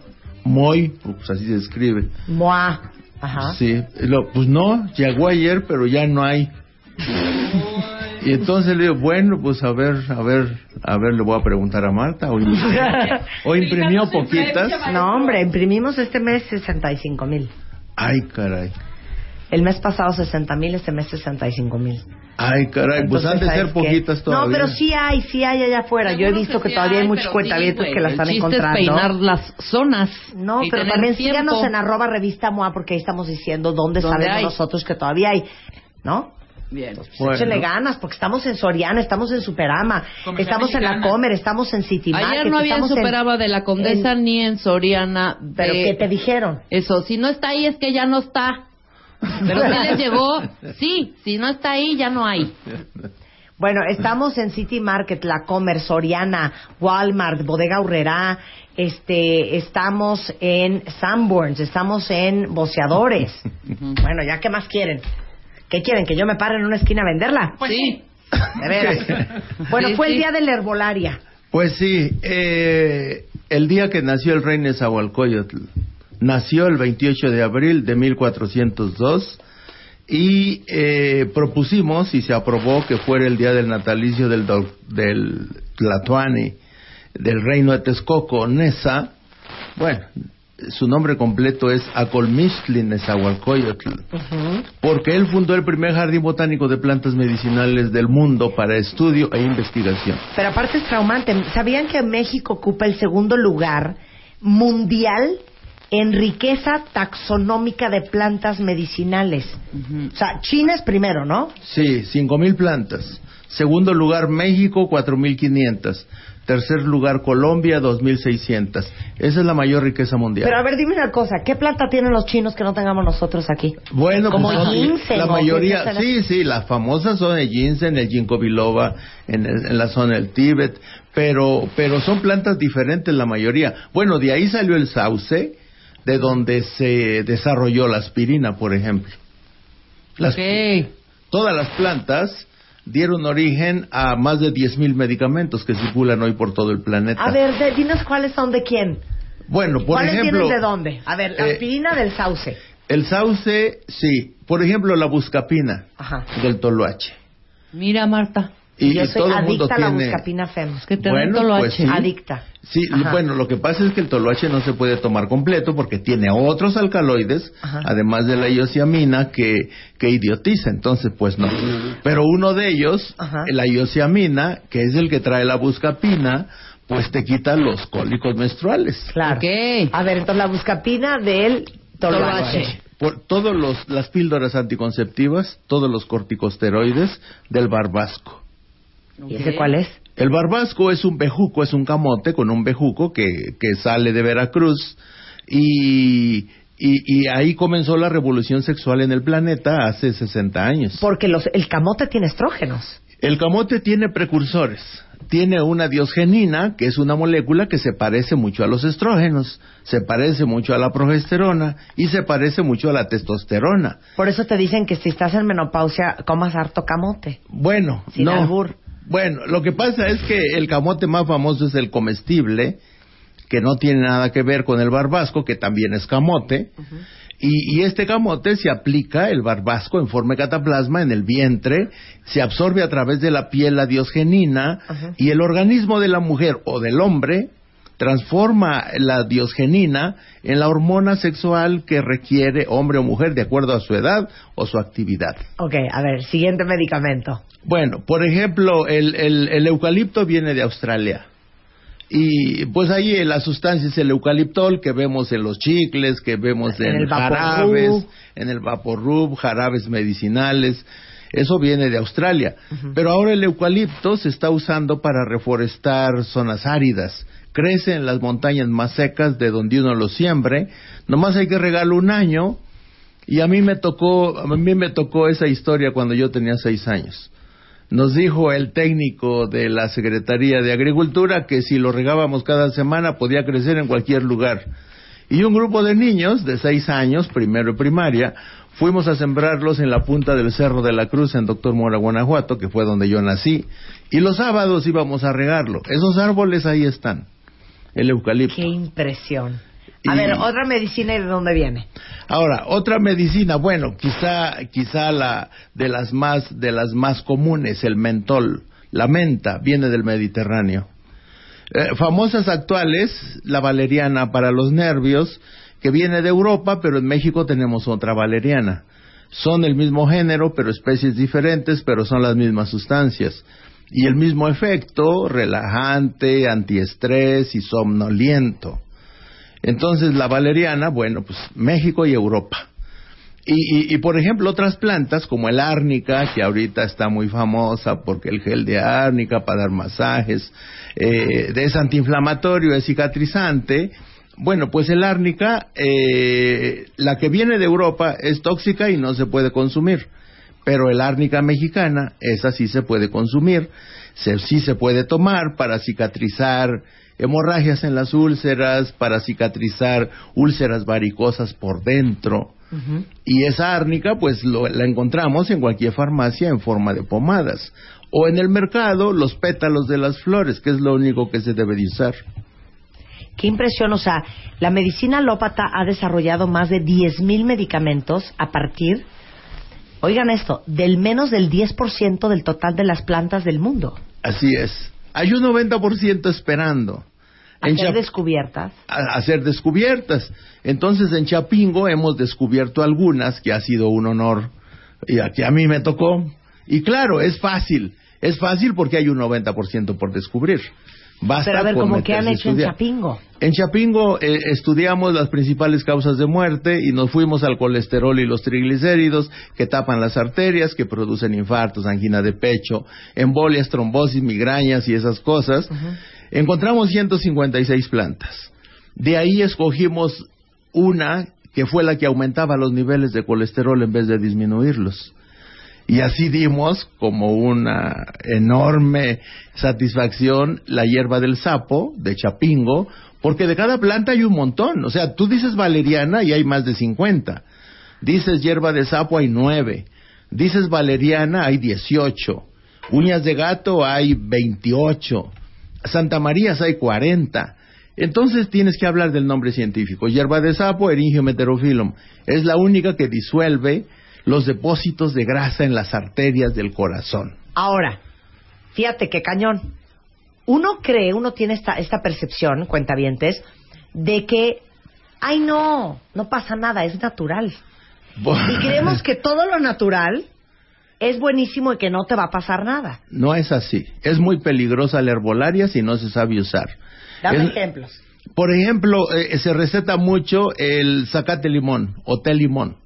Digamos que es de lo que parece ser más inofensivo, pero el 20% de los niños menores de 6 años convulsionan tomándose un tecito de té limón que toda la familia lo toma. Pero hay un 20% que son intolerantes y que les provoca convulsiones. Entonces el té limón no se le da a niños menores de 6 años. Otra planta muy común, el epazote. El epazote lo usamos de los frijoles en las quesadillas, pero el 20% de los niños convulsiona y llegan convulsionados a las áreas de emergencias de los hospitales. Por el epazote. Por el epazote, sí. Y por eso está prohibida su industrialización y está prohibida su venta en cajitas y en sobrecitos. Cualquiera lo puede usar porque crece en todos los huertos, se vende en los mercados, en el súper, pero no se puede vender industrializado porque porque cuando se envasa un producto y está a la venta libre, se piensa que cualquiera lo puede tomar y a cualquier edad y no es así. El epazote convulsiona al 20% de los niños. Así que no se debe de usar hasta después de los seis años. Oye, el anís estrella. El anís estrella produce ceguera, pero hay dos anís estrellas, uno que es inofensivo y otro que, que, que no, que, que provoca ceguera. Y muchas mamás le dan para los cólicos anís estrella y vuelven ciego al bebé. O te, o des- te puede, no te puede paralizar el estómago, según yo, el anís estrella. Pues principalmente provoca problemas de ceguera. Y eso es obviamente el drama mayor no, que pero le es que te lo digo porque yo, de- ¿cuántas veces no hemos oído el, ay, estoy tomando unas pastillas para la dieta? Hija, ¿qué te está dando el doctor? No, no te preocupes, es natural. No, pues puede ser muy peligroso. Claro. Mira, si a, a Chapingo nos llegan, como yo soy perito en la Procuraduría y esas cosas, me llegan plantas para identificar de la COFEPRIS y cosas así. Bueno, pues desde hace como unos 10 años me llega frecuentemente la almendra del codo de fraile. Y se han muerto miles de señoras para bajar de peso. ¿Por qué es eso? El codo de fraile se llama almendra quema grasa, se llama chochos homeopáticos para quemar grasa, se llama codo de fraile. Es una planta la que usan los danzantes para hacer cascabeles que suenan en los Ah, pies y en claro, las claro, manos. como ojo de venado. Esa es la cubierta de la almendra, es la cáscara. Bueno, pues esa almendra es mortal. Y, y como bajan un kilo de peso diario, Un kilo diario. Sí, pero es porque se están muriendo. Pero la señora está feliz. Tiene migrañas, le duele la cabeza. Pero con un eh, kilo menos. Pero un kilo menos. Así que se sigue. Y más o menos en un mes se mueren. Y miles de mujeres se mueren en todo el país porque están bajando de peso con el jugo de fraile, que obviamente está prohibida su venta. Claro. Y como está prohibida, le cambian el nombre. Claro, Eh, almendra, almendra de Brasil, almendra del Caribe, eh, almendra quemagrasa, chochos homeopáticos y, y viene los pedacitos de la almendra en cápsulas. A ver, y entonces, ¿cuál es la lista? Porque yo te estoy leyendo una cuenta que dice que ella, cada vez que su hijo, que tiene menos de un año, le da tos, le da té de gordolobo. ¿Cuáles son las hierbas más usadas y más peligrosas? Bueno, pues precisamente Aparte el- de la mota. El, go- el gordolobo mata a miles de paisanos en el norte del país. Porque el gordolobo, hay más de 30 gordolobos, y los que crecen fuera del Valle de México, los que crecen fuera de las montañas que, rom- que rodean el Valle de México, todos los demás gordolobos, la mayoría son tóxicos.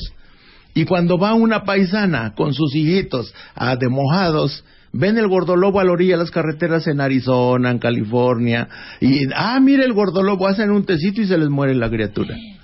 Son muy Oye, tóxicos. Bárbara acaba de decir, su tía se puso súper mal. Con esa almendra. Con, con la almendra esa. Pues claro. Y bajó de Pero- peso, pero súper mal. Así es, y muchas se mueren, por lo menos su tía no se murió, por la mayoría se mueren. A ver, entonces el gordolobo, ¿qué otra cosa es súper peligrosa? Bueno, bueno, pero el gordolobo que crece en el Valle de México, en las Ese partes sí. altas Sí, de las pero montañas. para saber si es ese. Ah, bueno, pues tienes que ir con un especialista, un curandero. Tienes que hacerte cliente de un puesto de hierbas para que haya esa confianza. Ok. A ver, ¿qué otra hierba Bueno, es por eso damos consulta en Chapingo. Sí, ahorita les vamos a decir dónde pueden ir a aprender de herbolaria para que no se estén metiendo cualquier hierba que ven. Sí. ¿Qué otra hierba Otra planta que se está recetando mucho ahorita, muy peligrosa, la gobernadora. ¿Cuál es esa? La gobernadora es una planta que crece en la mitad del territorio nacional hacia el norte y se usa para hígado y riñón. Es una planta que no se debe de tomar y cuando se toma se coge una ramita con tres hojitas, cada hoja mide un centímetro o menos. Tres hojas se sumergen durante tres segundos y se sacan. Y esa es la dosis que se toma, porque es muy tóxica. Pero si esto no lo sabe el curandero o no lo sabe la mamá que va y compra a la gobernadora, le echa un puño de hojas, lo hierve, se lo toma y el hígado se le comienza a deshacer. Y después de una semana se pone amarillo, verdoso, se murió, ya estaría de Dios. Murió envenenada por gobernadora. Cállate, Eric. Y se usa para disolver cálculos biliares, cálculos renales. O sea, las dosis, imagínate, tres hojitas en infusión, tres segundos. Esa es la dosis. O sea, mira, en realidad, en realidad todas las plantas pueden ser tóxicas, depende de la dosis. Por ejemplo, aparte de la gobernadora. Bueno, aparte de la gobernadora, eh, está... Ay, es que me Dicen aquí la alcachofa. La alcachofa se, se acaban de prohibir todos los comerciales porque se decía que bajaba de peso y no es cierto. Sí. No baja de peso. La alcachofa únicamente produce un poco más, un poco más de bilis. Estimula al hígado a que produzca un poco de bilis. Y eso es muy bueno porque mejora la digestión. Pero no baja de peso. Y- Oye, aquí dice la semilla de Brasil para bajar de peso. ¿Qué les acaba de decir? Que no. Ah, pues es que el se llama jugo de semilla de. Brasil, semilla de no sé cuánto, almendra de no sé qué. Todo eso no. Todo eso no. Mira, cualquier cosa para bajar de peso puede ser muy peligrosa. No, es que miren. Mira, esa almendra te da diarrea, pero cañón. Mi mamá en dos días bajó cinco kilos. Es que eso no Ah, es no, natural. pues- pues y es- milagro no se natural. murió, mana. Eh, es que se está muriendo. Claro. Por eso bajó 5 A ver, kilos en dos días. el boldo. El boldo es una planta que viene de Sudamérica, viene de Chile y Argentina y estimula el hígado para que produzca más bilis. Esa planta es buena, mejora la digestión. Ahí, ahí no hay problema. Ok. Me están mandando unas cosas bien raras. Me recomendaron el té de tlanchalagua para bajar de peso. Bueno, eh, bueno, eh, esa planta no es tóxica, pero tampoco baja de peso. Ok. Nomás es Que uno diurética. piensa que todo lo que está en la naturaleza nos puede ayudar a bajar de peso, maestro. No. Díganos cuáles sí. Ya no saben qué inventar. Ahí te va ¿Cuáles otra. sí? Oigan me- esta, oigan esta. Té de mango africano. Sí. ¿Qué es eso? Bueno, son las hojas del mango que se usan para regular la presión arterial. Es una planta, eh, digo, pero son los mangos que crecen en México. Cualquier mango, sí. Sí, y las hojas son recetas de la India para regular la presión arterial. Ota. La con gente esa, lo usa para bajar de peso. O sea, no entiendo. lo que pasa es que hay mucho comercio fantasioso para bajar de peso. A ver, ¿qué, ¿qué opinas del chaparro amargo? El chaparro amargo es muy bueno. Es muy bueno, pero también en dosis muy controladas, porque eh, es una planta del desierto que tiene alcaloides, no se puede usar en niños menores de 6 años, pero esa planta la desarrollamos en Chapingo para las infecciones de los catéteres en insuficiencia renal. Infecciones renales. Es que dice ella, eh, mucho, tuvo que ver con que se enfermara del riñón. Sí, o sea, las personas que se enferman frecuentemente del riñón generalmente son diabéticos, generalmente exceso de glucosa en la orina provoca caldo de cultivo para las infecciones y muchas que se dializan se les infectan los catéteres. Entonces, en Chapingo investigamos todas las plantas que sirvieran Para para los los, riñones y para desinfectar. Y el chaparro amargo fue la mejor. Ok, pero es que no es chaparro amargo como a uno se le ronque la gana. No, es extracto fluido. Si se hace un té no sirve, si se hace una tintura no sirve. El extracto fluido sí sirve. Oye, dice, una amiga quedó súper dañada del estómago y no tolera bien los alimentos porque se tomó la almendra esta. Y tenía 20 años. Tenía 20 años. Ay, bueno, pues, e- es que mueren miles de mujeres por esa almendra. Oye, se- no sabes cómo se prendieron aquí, ¿eh? No, pues Están sí, a todo pues lo que claro, dan. pues ya Ahorita yo les digo dónde da cursos Erika Estrada, ¿eh? Para que aprendan y dejen de estarse tomando lo que sea. Pues sí. Chofabol. Ah, no sé qué es eso. Debe ser ha de un ser un preparado de alcachofa. De alcachofa, ujú, yo Sí. creo. Ah, sí, claro. Dice aquí, este... Todo lo que sale en la tele. Nada. Para bajar de peso, todos los productos milagro. No. Mira, hay un juego, hay un juego perverso. Eh, los productos milagros se anuncian en la tele mientras la Secretaría de Salud los detecta y los prohíbe. Pero esos días que pasan en la tele se venden millones de tratamientos. Y vemos que al rato están prohibidos todos, porque no es cierto. Claro, Milión acaba de decir que el té anís de estrella para un niño recién nacido jamás, Así es. jamás. Lo único que se puede dar a un bebé menor de un año es el agua de coco, la infusión de flores de manzanilla Té de manzanilla. y la infusión de hojas de de ahí es el que se parece eh, de hinojo, De hinojo. hinojo, manzanilla y agua de coco. Nada Punto. Ninguna otra. Ninguna otra. Cola de caballo. Ah, esa sí es muy buena. ¿Qué es eso? Hay 18 colas de caballo. Es, es la planta que disuelve el sarro de los lácteos en las arterias. Y nosotros la desarrollamos en Chapingo con la hierba de sapo. Porque la gente cuando se hace vieja es cuando comienza a dejar de moverse con elasticidad. Los lácteos forman capas de grasa con sarro de, de, de todos los lácteos. Se endurecen las arterias, las articulaciones. Y una mezcla de hierba de sapo con cola de caballo, de la que desarrollamos en Chapingo, Sí. disuelven esos depósitos. Pero ¿a poco eso quita la celulitis? No, No. no, No. no, no, no, eso no quita la celulitis. La celulitis, he- hemos hecho proyectos de investigación y en lo que vamos es que es una cuestión de dieta la celulitis. Hay que dejar de comer alimentos fritos y horneados. E- Es más, el reto vegetariano disminuyó la celulitis en más de la mitad de las mujeres. Claro. La mejor estrategia para bajar de peso hasta ahorita es el reto vegetariano crudo. Es lo que están y diciendo el aquí, ejercicio. que bajaron 8 kilos, 10 kilos, 12 kilos, nada más con la alimentación. O sea, Así es, con el reto vegetariano. O sea, no me entienden que este hombre que está sentado enfrente de mí, que adoramos, el maestro Eric Estrada, con quien hemos hecho el reto vegetariano y tantas otras locurillas, él es maestro en horticultura, es maestro en herbolaria, él es, este, pues de la Universidad Autónoma de Chapingo. O sea, este hombre sabe de plantas lo que yo sé de zapatos. Está muy cañón. exactamente. Entonces, los sábados de cada 15 días, en el Centro Médico Siglo XXI, Así el es. maestro Eric Estrada da cursos gratis. Así es. Son pláticas, uno llega y oye. Así es. Y afuera tengo discípulos, unos ocho discípulos, médicos y otros especialistas, dando consulta gratuita de herbolaria.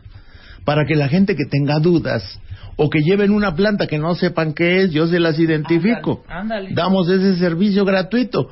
Pues digo, ya he visto, llevo en esto 40 O años. sea, como yo te llevo una planta y tú sabes cuál es. Sí, yo sé cuál es. pues Oye, sí. es que fíjate que en mi casa a mí todo el mundo me dice que tengo toloache. Es una, Pues sí, es son unas campanas amarillas. Ah, no, ese no es toloache, ese es floripondio. Flor- Es floripondio, sí, Sí, que dicen que de ahí sale el, tol- el toloache. No, no es cierto. Son géneros diferentes. El floripondio es el género Brugmansia y el toloache es el género Datura. Pero ambas son solanáceas. O sea, son, son, son plantas, digamos que son primas hermanas. Y yo ya saben, niños, no huelan ahí, pueden envenenar. No, provoca sueño. ¿Sí? O sea, estar sentado abajo de un floripondio provoca sueño. Y huelen como uf, una locura, delicioso, Sí. delicioso. Bueno, este, este sábado hay curso, El sábado 17. el sábado 17. El sábado 17 y cada 15 días estamos en el centro médico, la unidad de congresos, el auditorio 2, dando servicio, me- servicio gratuito en consultas. Oigan, voy a hacer un especial de herbolaria para la revista MOA con el maestro Eric Estrada, porque ya vi que les prendió. Y, exacto. O sea, qué sí, qué no, y para qué sirve cada hierba y cuáles son las más Claro. comunes y las más peligrosas Y- o las más benévolas. Y, y- y traje 10 alegrías. ¡Ándale! ¿Qué trajo el maestro Eric Pues Estrada? traje 10 libros de sistema nervioso y herbolaria. Un- uno de los libros que hemos publicado, tengo 16 libros. eh, este es de lo más reciente, la única descubrimiento científico a nivel nacional y mundial. Una planta nueva para los nervios que no provoca sueño y que mejora la calidad del sueño. Está increíble. A los 10 primeros que nos arroben en Twitter y arroben a arroba herbolaria Eric, les regalamos este libro, Sistema Nervioso y Herbolaria. Así es. ¿Va? Te queremos, Eric, te queremos. Y yo también. Siempre me falta tiempo contigo, es una cosa espantosa. Pues sí, hay, hay, hay, invítenme más seguido. Más que nada, más que nada. Vamos a hacer un especial de herbolaria para la revista MOA. Vas a ver si no. Claro que sí. Gracias, Eric. Un gusto tenerte acá. Gracias a ti. Son 12.57 en W Radio. Nos vamos a despedir con Justin Timberlake y Michael Jackson. Esta es la nueva rola. Bye.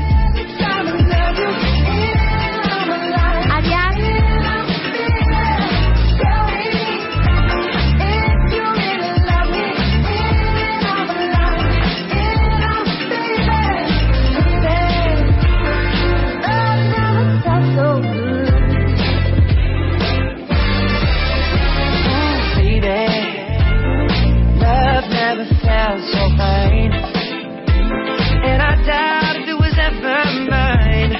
Not like you hold me,